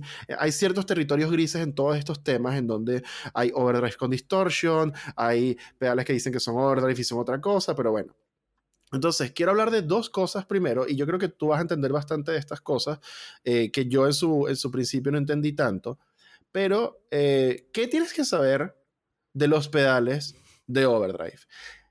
Y antes de empezar a entrar como en las categorías específicas de los pedales, basado en un artículo que tiene eh, JHS publicado, basado básicamente en un video que ellos hicieron de las categorías de pedales de overdrive, antes de entrar en esto, quiero aclarar un término o dos términos básicamente, eh, o un par de cositas en lo que tiene que ver con pedales de overdrive. Y una de las cosas que vas a escuchar cuando se habla de pedales de drive tiene que ver con el tipo de clipeo o con el tipo de clipping o con los dios de clipeo. Vas a escuchar mucho esa palabra clipeo, pero ¿qué, qué es este asunto? Entonces encontré un artículo en jetpedals.com en donde hablamos un poco acerca de qué es soft clipping versus hard clipping. Eh, no sé, Ernesto, si tú tienes como al- al- algo que tú sientes que tú puedas explicar un poco acerca de eso, o de cómo, cómo se clipea una señal, qué significa esto. Nada que quieras aportar, voy a seguir hablando. mera idea. O sea, lo que es, por ejemplo, em, clipping, soft, hard clipping. Lo que es este etapas de ganancia, cascade gain, todo eso, yo no me he enterado aún de eso. Ok, perfecto. Entonces, soft clipping versus hard clipping se refieren a la manera básicamente en que el circuito de un pedal y ciertas, este, ciertos componentes van a amplificar la señal para llevarla al punto de saturación. Entonces, el artículo lee lo siguiente. Un amplificador operacional o llamado también coloquialmente un op-amp es un circuito integrado que puede amplificar señales eléctric- eléctricas débiles las amplifica y básicamente son un componente clave para la gran mayoría de los pedales de overdrive y distorsión. este amplificador operacional va a bustear la señal de tu guitarra a un nivel lo suficientemente alto para que la onda sinusoidal, creo que es la palabra, eh, pueda ser eso, pueda ser manipulada. Ahora, no todos los pedales de eh, overdrive y distorsión utilizan op-amp para bustear la señal de la guitarra, pero vamos a quedarnos en eso un segundo. Entonces, ¿qué es soft clipping y hard clipping? Bueno, soft clipping o clipeo suave, si llegase a ver alguien que lo dijera de esa manera, es cuando la señal de tu guitarra y la onda, Ernesto, senosoidal, es clipeada en el feedback loop de un op-amp. ¿Qué significa eso? Que ha llegado al nivel como máximo en donde ella ya va a empezar a generar este, distorsión, en donde va a estar saturando como al límite y este, cuando se trata de soft clipping significa que esa onda sinusoidal va a pasar un poquito por encima, pero muy levemente del límite y va a clipear de una manera más suave, no se corta tan duro. Voy a mandarte unas imágenes después, Ernesto, para que puedas colocar como material de apoyo visual. Creo que ya entendí para que la gente que está viendo por YouTube pueda entenderlo un poco mejor. te voy a mandar, ah, te voy a mandar, tú sí eres inteligente, chico. te voy a mandar la noticia ahora, ¿vale? No, no es noticia, es un artículo, pero bueno. ahora, hard clipping o clipeo duro es cuando la señal de la guitarra se corta después del feedback loop. Después vamos a hablar de eso ahora. Y además se clipea tan duro en la manera en que, en que se corta esta señal de la guitarra que cuando ya llega al límite en donde empieza a generar saturación, se corta de una manera más brusca, más recta, y la onda sinusoidal se va a ver más como una onda cuadrada, como van a empezar a ver en algunos de estos ejemplos que están acá. Entonces, habíamos mencionado también el término de feedback loop, que estos son tecnicismos en los que no vamos a entrar tan en profundidad en esta conversación, pero ¿Qué es un feedback loop? Según este artículo, es la porción que es utilizada por el op-amp para amplificar la señal de la guitarra. Es un loop que conecta la entrada a la salida del, op-amp. Imágenes abajo para aquellos que puedan entender un poquito de diagramas electrónicos porque en texto es un poco complicado de entender.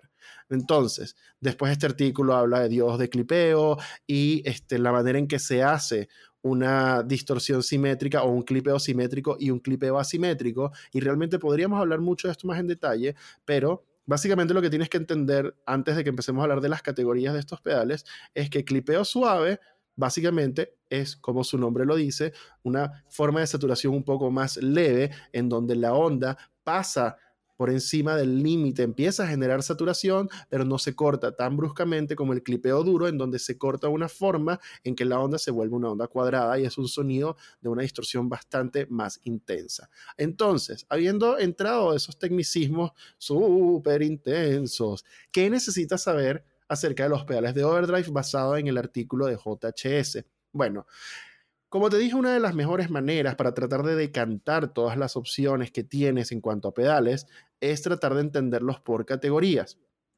Entonces, cuando se trata de pedales de overdrive, podríamos pensar, bueno, pero un pedal de overdrive es una categoría. Y sí, pero no técnicamente es una categoría, pero dentro de esa categoría de pedales de overdrive hay muchos pedales de overdrive diferentes que tienen sonidos diferentes, manejan la señal de forma diferente y que entender un poco ciertas referencias de ciertos pedales te va a ayudar un poco más a entender quiero acercarme a ese sonido, ¿no? Y la primera categoría que menciona este artículo es un overdrive de soft clipping basado en un tube screamer. Entonces es básicamente la primera categoría que vamos a cubrir es una de las más populares. Es uno de los tipos de pedales más usados. Es una de las categorías más familiares de todos. Punto. Es un pedal que ha estado en circulación desde finales de los años 70. Y se trata de estos overdrives de clipeo suave. Y uno de los más populares es, como mencionamos, el Tube Screamer. Es muy probable que si tienes algo de tiempo tocando la guitarra eléctrica y algo de tiempo tratando de aprender un poco sobre distorsiones, efectos y no sé qué, hayas escuchado acerca del Tube Screamer. En otro episodio más adelante vamos a hablar de la historia del Tube Screamer, de Maxon, de Ibanez y de todo lo que viene después, pero bueno, el punto es, mira, según este artículo, me encanta esto que dice. El Tube Screamer es básicamente el McDonald's de los mundos del mundo de los pedales. todo el mundo en secreto lo ama. Solamente que hay algunas personas que le da vergüenza admitirlo. Excepto Rechul. Rechul odia yo creo que, yo creo que si llega alguien como Super Boutique y hace un pedal basado en un Tube Screamer, pero le modifica un poco los cortes de frecuencia tan bruscos, yo creo que Red Shul igual dice, ah, yo creo que igual... El único que le, ha, le, ha, gustado, entre comillas, fue uno que modió el de... Claro. El, el de Maitos El de Mito, sí. Bueno, estos pedales son idiotamente popular por una razón. Básicamente es un circuito genial. Eh, es tan genial que el Tube Screamer ha sido clonado, copiado, modificado hasta el infinito y más allá. Ah, lo hemos visto miles y miles de veces y es bastante loco cuando piensas que este pedal específico, su debut fue o lanzamiento fue hecho alrededor del año 1962, que es bastante interesante cuando piensas que la categoría de soft clipper en general se empieza a volver popular desde el final de los 70, pero el punto es desde los 60 y del 62 tenemos Tube Screamer. Entonces, el Tube Screamer tiene una particularidad. Primero es una distorsión relativamente suave. Sí, es un overdrive de soft clipping, como hablamos antes. La manera en que genera la distorsión es bastante suave, pero el tipo de tube screamer es, es bastante, bastante reconocible por la manera en que tiene un boost en las frecuencias medias. Vas a notar como ciertos instrumentos a la hora de hacer un solo, de necesitar más ganancia o simplemente de generar la distorsión, tiene un boost en estas frecuencias que ayuda bastante a cuando estás en una situación de banda y quieres un poco cortar por encima del resto de los instrumentos para cosas específicas o simplemente que tu guitarra se note un poco más. El Tube Screamer es bastante popular cuando lo utilizas, por ejemplo, en equipos que son naturalmente carentes de medios. Por ejemplo, un Stratocaster, por ejemplo, un Fender Twin Reverb.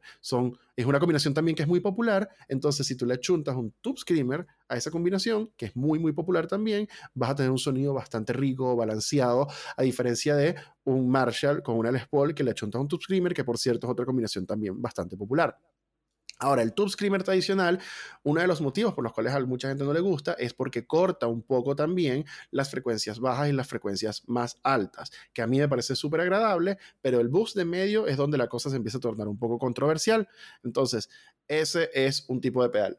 Ejemplos de este tipo de pedal, de este tipo de circuitos, tienes por ejemplo el Earthquaker Plumes, que es un pedal que yo encuentro increíble, el Seymour Duncan 805, el Fulton Full Drive, el Boss SD1 Super Drive, el East River que Ernesto tiene de Electro Harmonics, por cierto, eso está basado en Tube Screamer, ¿ok?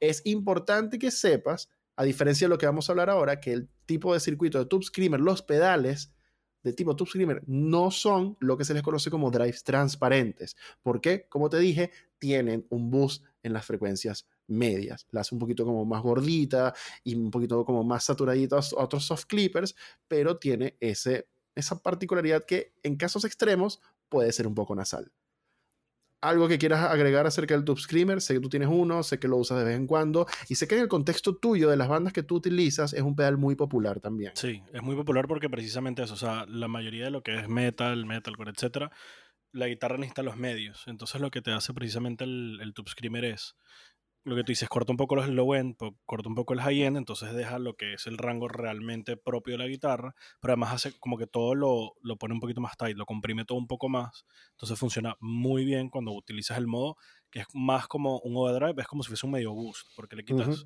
em, creo que esto, el, el, level lo pones al máximo, el drive lo pones al mínimo y le subes un poquitico de, tono como entre la 1 y las, las 2 de la tarde, digamos así, en, función de, de reloj. Y lo que hace es eso, es como que te comprime la señal, te quita el low end, te quita el high end, te sube obviamente los medios, entonces tu guitarra se realza en todos esos rangos en los que siempre se maneja el, el, metal, color, metal, etc. Entonces es un pedal que yo creo que hace mucho y todos deberían tenerlo precisamente por eso, porque puedes utilizarlo para metal, puedes utilizarlo como le bajas bastante el, el drive, le subes un poquitico de level nada más y te hace como un medio boost, te hace presente, te comprime un poco, o sea, te puede ayudar bastante con muchos escenarios de la gente que vayas a tocar guitarra en general. Sí, tiende. Una de las cosas que a mí personalmente me gusta del Tube Screamer y de otros pedales que tengo que no tienen que ver con este circuito es cómo ayuda un poco a recortar los bajos para hacer la guitarra un poquito más tight y que esté en su sitio. Cuando estás tocando en tu casa, da lo mismo si estás con todo el espectro de frecuencia completo, porque realmente no importa, pues estás tú solo. Pero tienes que recordar que la guitarra es un instrumento que pertenece más o menos al rango medio realmente, en donde el bajo se ocupa del bajo, luego tienes otros instrumentos como los teclados que pueden ocupar un poquito de todo, tienes, no sé, eh, metales y otras cosas ocupando un poquito más hacia, hacia otros lados, como más hacia altos y más brillantes, tienes la batería también, que está como un poco en esos extremos. Entonces tú como guitarrista no deberías estar ocupando el espacio sónico del resto de las cosas porque vas a empelotar el tema. Entonces, tener demasiados bajos y tener demasiados altos, bueno, los altos van a ser naturalmente desagradables de escuchar, en vivo especialmente, pero estos bajos van a empelotarte todo. Entonces, que el Tube Screamer haga esto, me parece, o sea, esto me refiero como a rebajarte un poquito los bordes, me parece magnífico y es una de las cosas que hace tan rico un Tube Screamer y justamente lo que tú mencionas de poderlo utilizar bastante, de una forma bastante variada, como un bus de medio, como un bus medio treble, si le subes al tono y sigues teniendo un poquito de ese recorte sin sumar ganancia, me parece genial. Ahora, el segundo tipo de circuito que vamos a hablar hoy eh, tiene que ver también con un circuito de soft clipping, pero es basado en un pedal llamado el Blues Breaker. Es el segundo estilo de overdrive que vamos a mencionar y si bien corresponde también a un, pedal de clipeo suave em, o de overdrive de clipeo suave o de soft clipping, es un poco bastante diferente a un tube screamer. Y me voy a adelantar un poco a todo lo que dice acá el artículo para básicamente decirte que la diferencia natural tiene que ver en que no tiene el bus de medio tan intenso que tiene un tube screamer y es un pedal que se le conoce por ser bastante más transparente. Transparente puede significar una de dos cosas, creo yo. Una es que no tenga un boost notorio o un corte notorio en algún tipo de frecuencias en específico pero transparente para muchas personas también significa que este pedal va a retener bastante el sonido natural de tu guitarra. Tu tele va a sonar como una tele, tu Strat va a sonar como una Les Paul y así. Ahora, ¿por qué llamamos a este tipo de categorías una, un blues breaker o basados en un blues breaker? Bueno, es porque alrededor de 1990, Marshall, la misma gente que te hace los amplificadores deliciosos, hizo el pedal blues breaker basado en un amplificador viejo. Ahora, aparentemente, dice la leyenda, cuentan por ahí, que la verdad, Marshall no logró tan bien el sonido del amplificador, pero lo que sí logró fue un drive muy transparente y muy rico, con mucha dinámica y todo el asunto. Uno o uno de los ejemplos de este tipo de circuitos más famosos en toda la historia de los pedales es uno que se sigue haciendo hasta el sol de hoy, en donde si quisieras uno nuevo, no puedes ir a tu tienda favorita a comprarlo, sino que tienes que inscribirte a una lista de espera de aproximadamente 4 a 5 años, donde yo hace dos años ya me inscribí y todavía me faltan dos para que me den mi maldito pedal, que, es el Analog Man King of Tone. Es uno de los pedales boutique más vanagloriados de toda la historia de los pedales. Se hacen uno a uno por Analog Man y por eso tiene una lista de espera tan ridícula. Y en el mercado usado se puede llegar a ver 4, 5, 6, 7 veces el valor nuevo de este pedal, lo que me parece ridículo. Ahora, hay otros pedales que también están basados en este tipo de circuitos, como por ejemplo el JHS Morning Glory es un excelente ejemplo y un excelente ejemplar y una excelente unidad que está basada en este tipo de circuitos. Tienes también, por ejemplo, el Foxcat el Black Box Overdrive, el Buta by CMAT, que no sé quiénes son honestamente, y también tienes, por ejemplo, el Pantheon de Wampler, la marca favorita de pedales de Martín Moyano. Eso es un chiste porque Martín Moyano detesta con todo su ser los pedales Wampler porque los encuentra demasiado poco intuitivos. Pero bueno. ok. Eh, como te dije, es un circuito transparente y una de las cosas que busca, y que originalmente buscaba Marshall con este pedal, pero que aparentemente leí yo por ahí que no lo hizo tan bien, es tratar de recrear el sonido de la distorsión natural de un amplificador, reteniendo todo tu rango de frecuencias y todas las dinámicas, ¿ok? Entonces, es un circuito también bastante interesante, muy, muy, muy popular dentro de las personas que detestan el tube screamer, básicamente. Aquellos que dicen el recorte de los bajos y los altos lo encuentro horrible y básicamente Satanás inventó, el bus de medios, yo no quiero esta cochinada y buscan un drive transparente. Y más o menos cuando alguien te hable de drive transparente, transparente, transparente, transparente, se está, está basado en más o menos ese tipo de sonidos, ¿ok? Un pedal que tengo yo, que no lo tengo acá a la mano, que es bien, bien transparente, es el Greer Lightspeed, que está eh, basado alrededor de un circuito tipo soft clipper transparente, así que lo podríamos colocar dentro de esta categoría, creo yo, a pesar de que técnicamente no es un blues breaker, pero bueno, ya, ya hablaremos de eso después. ¿Algo que quieras agregar acerca de esta categoría, Ernesto? Eh, no, porque creo que nunca he probado uno. Básicamente. creo que nunca he probado uno porque como siempre, eh, nunca como que era el sonido el que estaba buscando mi sonido claro. buscar es metal, entonces Blues Breaker realmente no encajaba mucho en ese panorama y por eso los que, el que tengo y el que he usado o buscado siempre es un top script. Pero Perfecto. entiendo eso, que hay gente que no le gusta ese boost de medios. Sí. Más que, o sea, no solo el recorte, sino que creo que lo que realmente más le molesta es que le cambie tanto el tono, porque le sube mucho el boost de medios. Entonces, por eso es que entiendo que son como, están más o menos polarizadas las personas que o le gusta mucho uno o le gusta mucho el otro. Claro, exacto.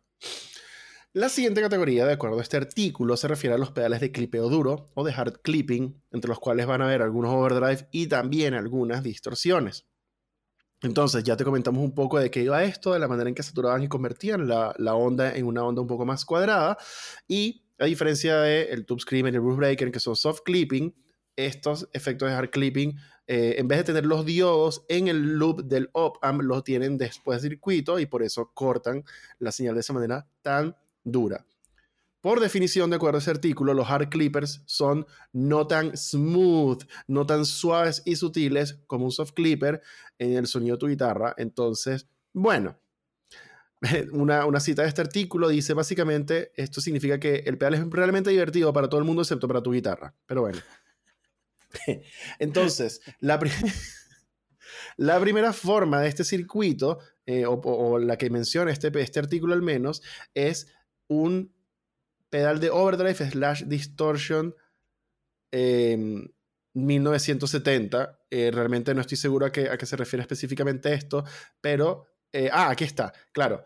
Eh, por ejemplo, el overdrive preamp 250 de DOD es un pedal de overdrive distortion del estilo de 1970, eso es lo que quiere decir. Como te dije, para mí traducir estas cosas en tiempo real es, bastante eh, taxing, es bastante complejo para mi pequeña cabeza y mis cuatro neuronas que están en overdrive todo el tiempo. Entonces tienes, por ejemplo, el DO Overdrive Preamp 250, que es un pedal de overdrive distortion de este tipo 1970.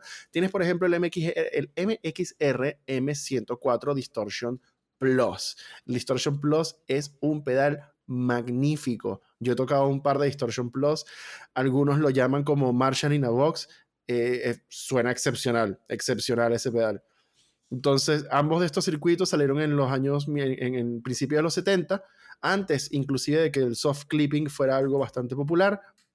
Básicamente el Distortion Plus y el Overdrive Preamp 250 son casi idénticos, pero con los años la gente, como ha pasado con todos los circuitos, los han ido modificando y los han ido cambiando con diferentes componentes. Otros ejemplos de este tipo de, sonidos, tienes por ejemplo el Black, Black Arts Stoneworks Quantum Mystic, que es basado en un dedo de 250. Tienes un poco de otros ejemplos eh, bastante boutiques que menciona este artículo, que la verdad es que ni siquiera me voy a molestar en mencionar porque son demasiado oscuros. Pero curiosamente, un pedal que tenemos en Tararay, que yo no sabía honestamente que era de este tipo, es el Daredevil Pedals Drive BI. El Drive B o Drive By eh, es un pedal de, de distorsión bastante duro, de clipeo duro. Ahora, me parece curioso es eh, y algo que yo lo menciono completamente de forma genuina, honestamente, es si en este tipo de circuitos eh, entraría un RAT. Que yo tengo entendido que el RAT es un hard clipper, quizás no sea overdrive más distortion, sino una distorsión sola de por sí, que es un pedal bastante, bastante famoso también. Eh, yo no tengo mucho que, que, agregar acerca de este circuito porque son como circuitos como bien específicos. Yo tuve la oportunidad de tocar, como te dije, un Distortion Plus y es excepcional pedal. Sí sientes bastante, bastante más la diferencia en cuanto a la característica natural de la distorsión, que es como, por ejemplo, tú y yo a veces describimos como ese sonido de sierra eléctrica, uh -huh. ese sonido como medio chainsawy, sí. que es como básicamente esa onda cuadrada tan Exacto. popular en metal de los 80 y por ahí. Exacto. Entonces, eso.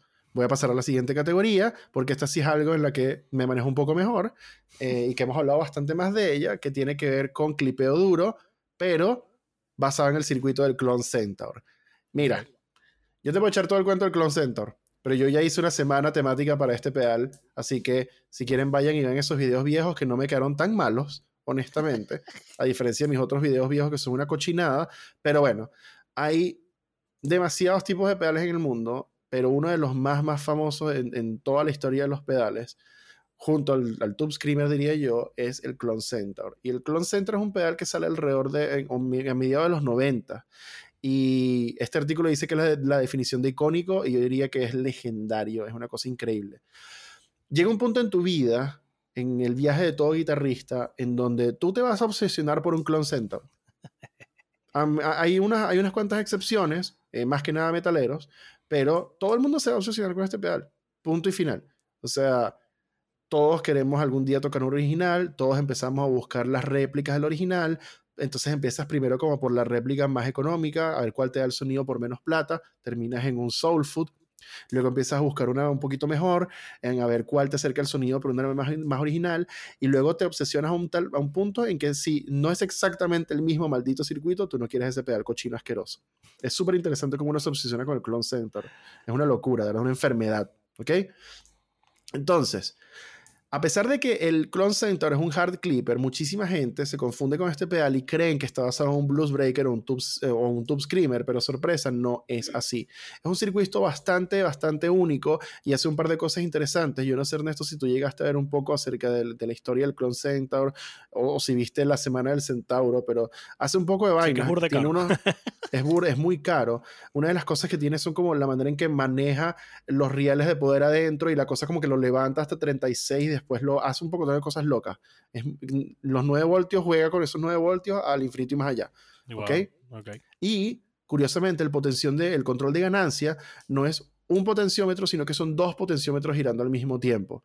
Es muy loco. Entonces, eso hace que la, a medida que vas introduciendo ganancia, vas quitando un poco de la señal limpia también. Y es súper loco. Es como, es muy loco. La verdad es que Bill Finnegan hizo, hizo magia negra para diseñar este pedal. Es una locura. Es una locura. ¿Ok? Eh, sí, pues yo te diría, mira, hay, hay excelentes, excelentes eh, eh, ejemplos del Clone Center sin tener que pagar 6 mil, 10 mil dólares por un pedal original. Creo que uno de los, pues mejores que conozco yo es el Archer, ¿no? El, el, Archer es un muy, muy, muy, muy, muy, muy, muy buen pedal. Yo tengo entendido, y puedo estar equivocado acá, como siempre, eh, que la gente que hace el Archer era la gente que originalmente estaba haciendo, creo que eran los KTR, eh, como estas reediciones como un poco más fidedignas, eh, aprobadas por Bill Finnegan, y al final le empezaron a tener un par de problemas de manufactura en una variedad de aspectos, y Bill Finnegan dijo, yo no quiero trabajar más con ustedes, y ellos se quedaron haciendo el Archer. Eso es lo que cuenta la leyenda urbana, yo no estoy seguro, pero si bien al principio de la historia este pedal empezó, Bill Finnegan decidió cubrir sus componentes en resina epóxica negra para que nadie lo clonara, sorpresa, lo clonaron muchísimo. Y tienes, por ejemplo, el Wampler Tomnos, que es un muy, muy, muy, muy buen pedal, muy buena réplica del Clone Centaur. Tienes también el Moyo Hand Sacred Cow, tienes el Centura eh, de... Se me olvidó el nombre. Ah, soy una persona horrible. Yo hice un review de este pedal.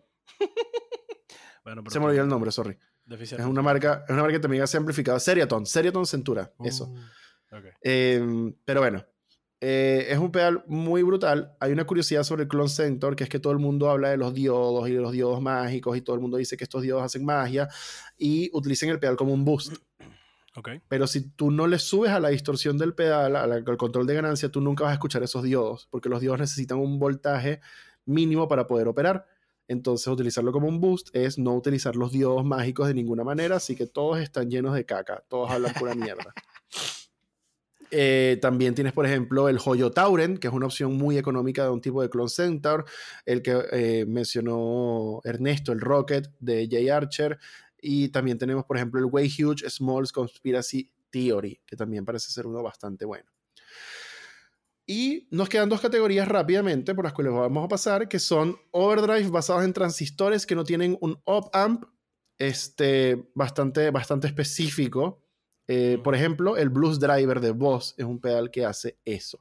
Este, este tipo de pedal no tiene una sección de, de clipeo suave dentro de un op-amp, como por ejemplo un Tube Screamer o un Blues Breaker, pero al mismo tiempo no tienen el hard clipper como eh, el DOD 250, por ejemplo, sino que este pedal está hecho de transistores en, eh, etapas de ganancia cascadiantes, uno tras otro, que es básicamente como si tú pusieras muchos pedales de boost, uno pegándole al otro y siguiente al otro y al otro y al otro. Que es básicamente, sorpresa, cómo funciona un, pedal, eh, un amplificador valvular.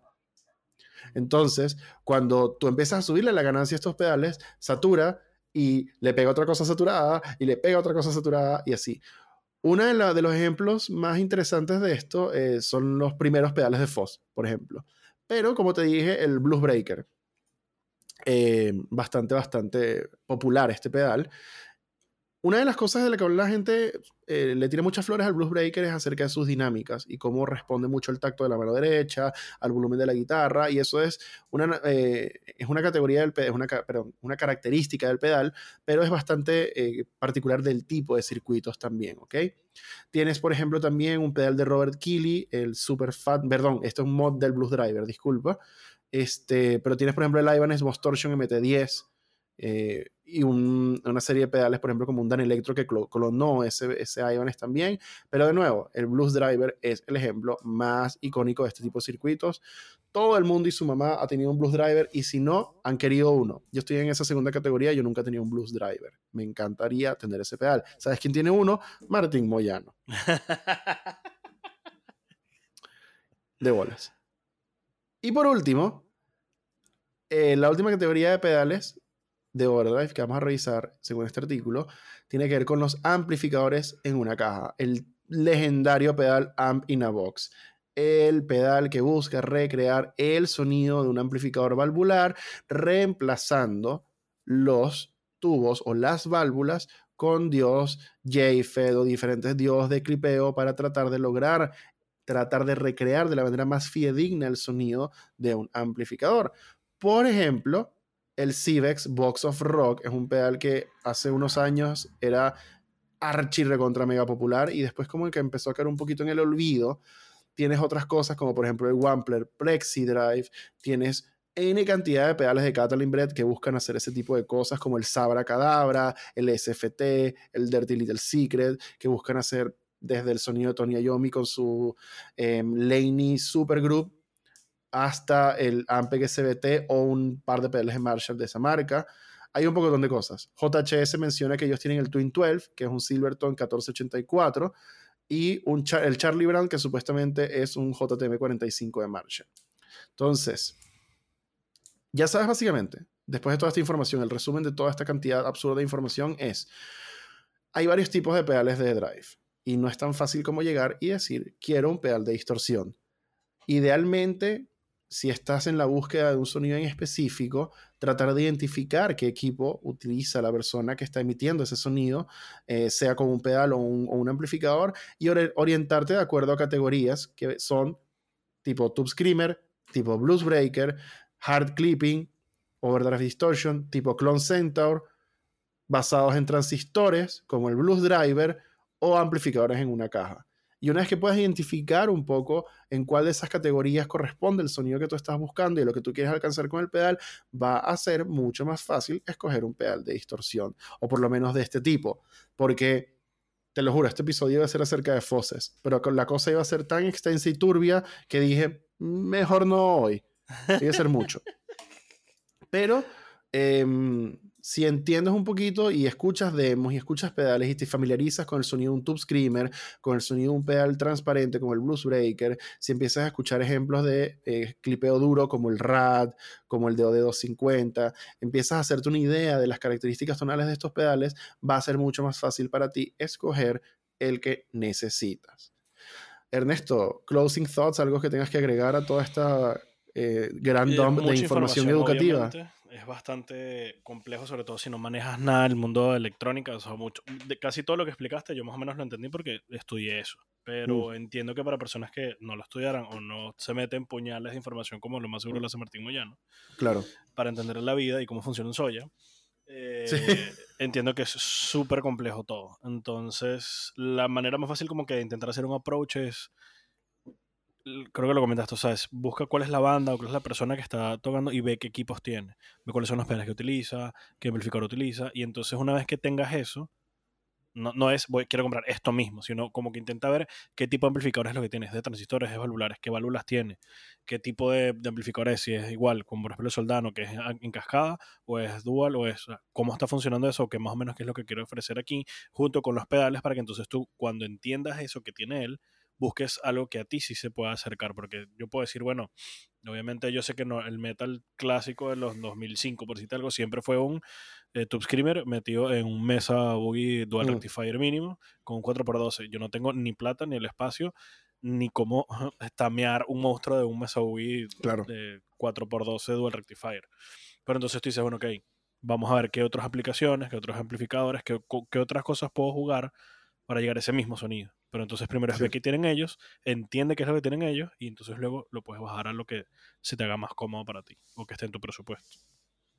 Sí, algo que, que yo podría recomendar bastante, bastante fuertemente acá es eh, y yo siempre, yo siempre menciono esto, pero las conclusiones nuestras siempre son básicamente lo mismo. Primero es que ojalá puedas probar muchas cosas y puedes ir a una tienda como Tarará, en donde te vamos a atender con amor, comprensión y ternura, o mejor dicho, comprensión, amor y ternura, pero no esta bolsa específica, em, en donde te vamos a dejar probar una serie de cosas y vas a poder escuchar la diferencia entre un pedal tipo Tube Screamer versus un pedal tipo RAD y, y que puedas sentir en, en, debajo de tus dedos al tocar, en el oído, cuáles son las diferencias naturales de estos sonidos.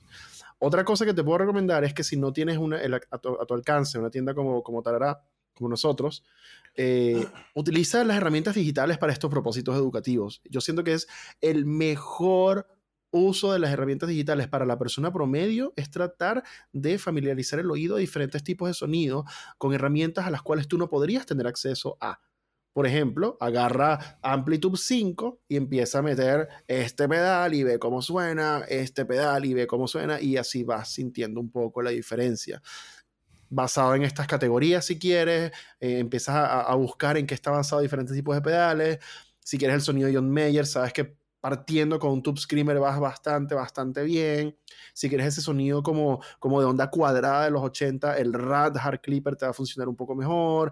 Si quieres, no sé, Robin Ford, utilizas un, bueno, utilizarías un Dumble técnicamente, pero de repente un Clone Center te puede acercar a esos tonos súper mediosos, un poco de cosas, no sé.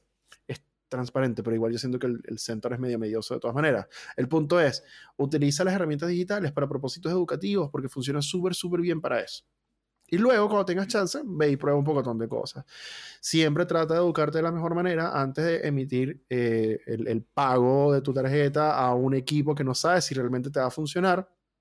Porque eh, solamente de esa manera es que vas a poder realizar compras de equipos que te llenen en los lugares correctos, en donde tú quieres que realmente te funcionen como para lo que tienen que funcionar y que cumplan el trabajo que tienen que hacer y que no estés pensando después, ay, no me gusta, no lo voy a vender y voy por otro, y entras en el ciclo vicioso asqueroso eterno que es el gas. Literal. Así que eso con respecto a todo lo que tienes que saber inicialmente, a pesar de que es básicamente una tesis sobre los pedales de overdrive para poder escoger un pedal eh, correctamente. Y Ernesto, ¿Mm? vamos a cerrar este episodio acá porque tenemos que grabar aparte la guitarra de hoy, que si la quieren ver, tienen que verla el lunes después de este episodio. Así que no me está faltando ninguna, en ninguna sección, ¿verdad? No se me está olvidando nada. Leímos el correo, hicimos el intro. Falta una, pero es muy eh, sencilla. ¿Cuál? ¿Qué te tiene gaseado esta semana? Ok. Eh, verga, te iba a decir y que, wow, ¿sabes que me gustaría comprar uñetas para probar otras cosas y no sé qué? Pero Jorge se aseguró de que yo no necesito uñetas. Jorge te leyó la mente, te leyó la mente del futuro, que es lo peor. No es que te, la te cagó. la mente del futuro. Arrechísimo. Jorge dijo, yo le voy a dar tantas uñetas a este weón que no necesito uñetas por 20 años, weón.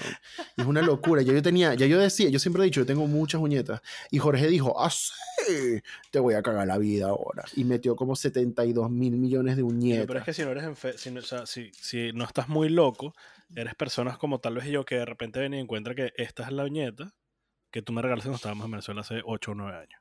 Qué loco. Qué loco todo. Y sigue. Eh, empieza tú, Ernesto. ¿Qué te tiene gaseado a ti esta semana? ¿Qué viste que te gaseó irreparablemente? Ay, aunque ante, ante, todo pronóstico. Ok, voy a decirlo y después te echo el cuento. La, una Flying Bee. no te creo. tú también.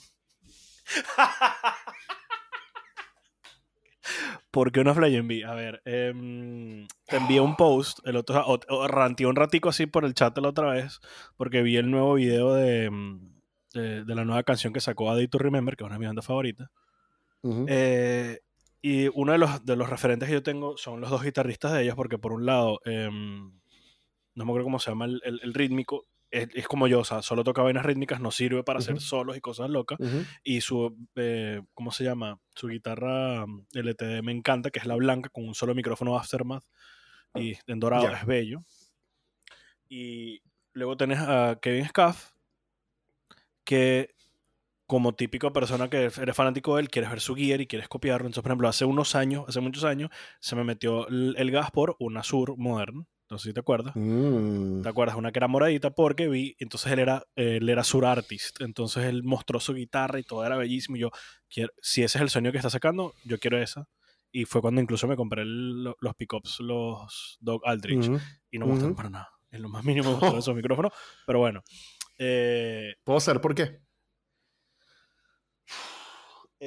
Em, haciendo, obviamente ahora, ahora como un comeback a ese micrófono, eh, sentí que era como un micrófono que era lo inverso a comprimido. Ujú. Em, yo lo sentí que era como que muy hairy, muy abierto. Me Ujú. recordaba literalmente como un metal de los 70. Ujú. O sea, yo lo tocaba y sentía que estaba en el metal de los 70 que no, es un, no era un sonido tan comprimido, no era un sonido tan... Ese tipo glam metal, esos sonidos que son... O sea, un micrófono tal vez un, un poco con muchos armónicos, o, ¿cómo se llama cuando no le pones mucha cera? Eh, Eh, como muy microfónico. exacto, era muy microfónico, era, se sentía como muy abierto. eh, Mm. Probablemente tenía demasiado, demasiado eh, rango dinámico, que es muy inverso a lo que normalmente me gusta a mí para lo que busco. Claro. Y mm, creo que el pick, el resonance peak o era muy alto, no sé, pero no iba demasiado lejos a lo que yo normalmente toco en la guitarra. Entonces fue así como que lo toqué y dije, wow, esto no. Y mientras más tocaba, era como que esto es lo inverso a lo que a mí me gusta normalmente en un micrófono. ¿Sabes? Me parece súper curioso que menciones eso, porque em, yo, no sé, en algún momento quiero hacer como un episodio de, de como pequeños datos curiosos acerca de Mucho Bueno y como ciertas cosas de por qué Mucho Bueno es como es. Ujú. Eh, y una de esas cosas era un poco por qué eh, el podcast con Ernesto específicamente. Y una de esas vainas es que hay cosas en donde uno, cuando habla tanto de, de su opinión en estas cosas, uno puede empezar a creerse el, el mito de que, de que las cosas son así. Por ejemplo, mejor, mayor rango dinámico. Como a mí me gustan mucho los micrófonos con rango dinámico, entonces voy a empezar a, creer que ah, el rango dinámico es más, es mejor, a juro. Pero no necesariamente eso es así. Y un poco por esa, por esa como, por ese contraste un poco en, en visión de algunas cosas, por la naturaleza de la música que tú consumes, por la que tú tocas, por lo que te gusta hacer, por cómo te gusta, eh, no sé, entender el gear y las cosas que te gustan, es tan, tan, tan a veces diametralmente opuesto en especificidades a lo que a mí me gusta, que me pareció un buen complemento a esas cosas, en donde si yo decía un día, EMG es una caca caliente, tú pudiese decir no necesariamente y funciona para esto. Y justamente lo que mencionas el rango dinámico es exactamente eso. En donde a mí me gusta un micrófono que si yo lo soplo, él dice me soplaron. Y si yo le pego, él responde como que le pegaron. Sí. Pero para géneros más modernos, donde necesitas mayor consistencia en el ataque, la compresión natural de la cápsula es algo deseable. Entonces, por eso EMG tiene el share de mercado que tiene y que tuvo desde hace años. Por eso Fishman hace las cápsulas que hace. Por eso Seymour Duncan sigue sacando vainas y que Dave Mustaine, Livewire, no sé qué mierda. Y por eso Bare Knuckle es una, una marca que despegó de la noche a la mañana. Por esa falta de rango dinámico, por la compresión natural que hace que todo tu ataque sea más homogéneo desde la fuente. Y Exacto. Si has escuchado alguna vez cualquier clase de detalle o dato de grabación o producción musical, sabes que desde la fuente es lo más importante siempre. Exacto. Entonces, eso parece bueno. súper curioso que lo menciones. Para resumir, este, era- que en Café es uno de los referentes que yo tengo para el, el gear y todo este mundo, y cada vez que sacan, que, que como que vuelvo, porque los escucho, pero cada vez que me siento a ver un video a través de ellos o algún concierto, o me llega algo de él, siempre tiene una guitarra nueva. Es estúpidamente impresionante. Empezó con envidia. Hudson Les Paul Customs. De repente llega, ahora tengo Sur. Después llega, ahora no me acuerdo. Ah, Ernibol. Tuvo varias Ernibol Stingrays. Y me enamoré otra vez de la Stingray. Luego saltó y estaba con PRS, Custom 24. Y yo así como que, what? O sea, lo único que, que le quería era que la pintaran como polka dots en ese momento. Era negra con polka dots blancos. Wow. Y que, ok, eres que en Café estás loco, no hay problema. Y yo, ah, bueno, ¿qué micrófonos utilizan su guitarra? No, los 2408 normales. Y ya, y qué, Mm, what the fu- Ok, está bien. Ahora entonces, bueno, lo último que yo tenía entendido es que él tenía sus PRS y era feliz con sus PRS. Ahora no, ahora salió el otro día que te lo envié con una Jackson B. Y yo así. mierda. Te odio, te odio que. O sea, nunca voy a poder entender tu gear definitivamente. Nunca lo voy a poder Mm. entender. Y entonces no solo eso, sino que ahora tiene esa. Utilizó una, una Dinky y el otro estaba utilizando no sé qué tal. Entonces me puse a dar el video y utiliza la Flying B. Y dije, uh, yo quiero una Flying B. y me puse a buscar Flying Bees. Fue como, uh, quiero una Flying B. Y me metí en ese hueco y estaba así toda la semana viendo Flying B hasta que dije, no, Ernesto, no necesitas una Flying B, pero quiero una Flying Y estaba en ese hueco metido. Durísimo. Sí, yo, yo pasé por ahí. Por eso me da tanta risa que lo menciones y, y te da que pensar ahora en una opción alternativa. Pero es que yo también vi un par de Flying Bees por ahí y dije, coño, ya si tienes cuatro guitarras, tres guitarras, puedes tener una Flying Bee, weón, con tal, ¿qué tanto? y me parece que es una guitarra bellísima, pero ojo, a mí me gusta la Flying Bee de Gibson. A mí me gusta la Flying B redonda. A mí me Eso gusta fue la lo Flying otro. Tradicional. Eso fue lo otro que me acuerdo que vi cuando está en las fotos que me presenté ahora en su Instagram. También salió con la Flying B de, de Gibson, pero el, el modelo de Kirk Hammett. Oh. Que lo peor de todo es que entonces también hice una regresión con otra banda, que es Bullet for My Valentine, que lo mismo, también son mis referentes. Y el cantante, que también es un mamacuevo, em, saltó también, estuvo con una Jackson, a los Randy Rhodes especial para él, luego saltó una BC Rich que la amo, pero saltó poco tiempo con ella, y ahora estaba, y desde hace poco lo que está de fijo, o sea, el, el tipo lo único que utiliza es la Flying B Gibson de, de Kirk Hammett, no usa otra. No puede Creo que lo llegué a ver con un Explorer y dije, uh, pero no me gusta la forma, pero no me gusta, o sea, se me hace incómodo, pero eh, no para de utilizar la Flying B de Kirk Hammett y que, wow. Pero es carísima, el problema es que es carísima. Sí, sin duda. Pero esa es la Flying B que a mí me gusta. Por ejemplo, Marcial siempre, Marcial de Tarará siempre menciona que a él le gusta y, y le encanta la Jackson King V. Y creo que es un poco porque a él le encanta, le encanta Megadeth. Entonces creo que va un Ah, poco claro. por ahí. Claro. Pero yo no soy fan de la King V. A mí me gusta la Gibson Flying V redondita, normal. Esa es la que a mí me gusta. Al igual que, por ejemplo, cuando veo como modelos de, de V asimétrica, no, a mí me gusta la Randy Rhodes, fin. No me gusta otro modelo de, de, de RR, de, de V con uno más corto, no. Es una RR o es muerte, fin. Y lo mismo con la Flying V de Gibson. Me gusta la Flying V de Gibson, las otras no. Eh, voy a tener que irme un poco por, por la vía fácil. ¿En qué me tiene gaseado? Porque me quitaste la Flying V, puto. Eh, Pero, ¿Por qué? Porque viste una Flying B y dijiste, mm, vi una Flying V y dije, no, es que qué rica una Flying V, weón". Y aparte creo que era blanca, entonces mm, Eh, esas como guitarras tipo de- no, Late Fog no, la, la de mm, James. Sí. Y es que a mí me gustan, la- las guitarras tipo designer de Gibson me gustan blancas, porque Gibson las hace crema. Es un cremita muy suave, no es un crema amarillo. Ok, te lo Entonces el blanco de Gibson es como medio Olympic, que no es blanco, blanco, blanco, blanco Arctic. Entonces, voy a decir que eh, me tiene que hacer un Explorer todavía, porque de verdad amo y me encanta la Explorer, y yo podría tener un Explorer y tocaría con 75 Explorers, me encantan las Explorer, pero de nuevo, tiene que ser la Explorer de Gibson. O Tocayo. Fin. Mm, es lo, tiene es que ser prácticamente igual. Pero no has visto las Sí. de Tokai, son prácticamente Sí, iguales. son igualitas. Es que Tokai no tiene ninguna clase de reparo o vergüenza en, en nada en la vida. O sea, a Tokai no le importa si tú estás durmiendo, Tokai entra a tu casa y que permiso, vengo a jugar Nintendo. Y tú como Tokai, por favor, vete. Y me encanta, me encanta porque es como que agarran Sí. eso y en algunos casos lo hacen mejor.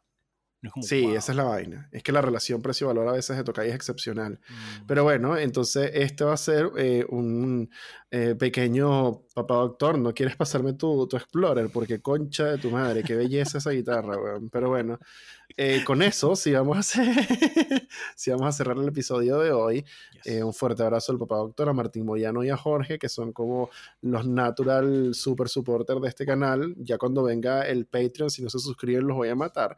Pero eh, Jorge está como loco. ¿Dónde me suscribo? ¡Ayuda! Jorge- Entonces que cálmate, Jorge, ya te vamos a decir. ¿Pero Jorge dónde? vino, Jorge vino a la casa a, to- a tomarse unos jugos de piña y yo pensé que me iba a golpear porque no estaba listo el Patreon todavía. Y dije, este carajo me va a apuñalar porque no tengo el Patreon listo aún. Pero bueno, muy buena onda, eso sí, muy buena persona el Jorge. Sí. Saludos a Jorge también y gracias por, por la buena onda y por tus pedales. Ya tendremos un episodio de cómo está Quiero Overdrive, pero te lo prometo, Ernesto, la semana que viene es el episodio de Eres una entidad cósmica que viajaste a tu, al pasado a decirle a tu yo sobre tres guitarras y el viaje de la guitarra. Aquí las tengo guardadas. Como ¿no? siempre, sí, lo sé.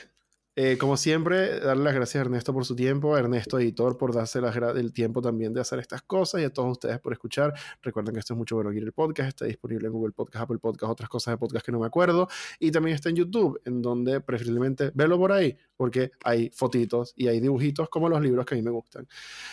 Para todo lo demás, recuerden que esto es mucho bueno Gear. Yo soy Sebastián y no olviden que hay Gear para todos y sean buenos los unos con los otros. Y papá doctor, Mathematix Explorer, bye.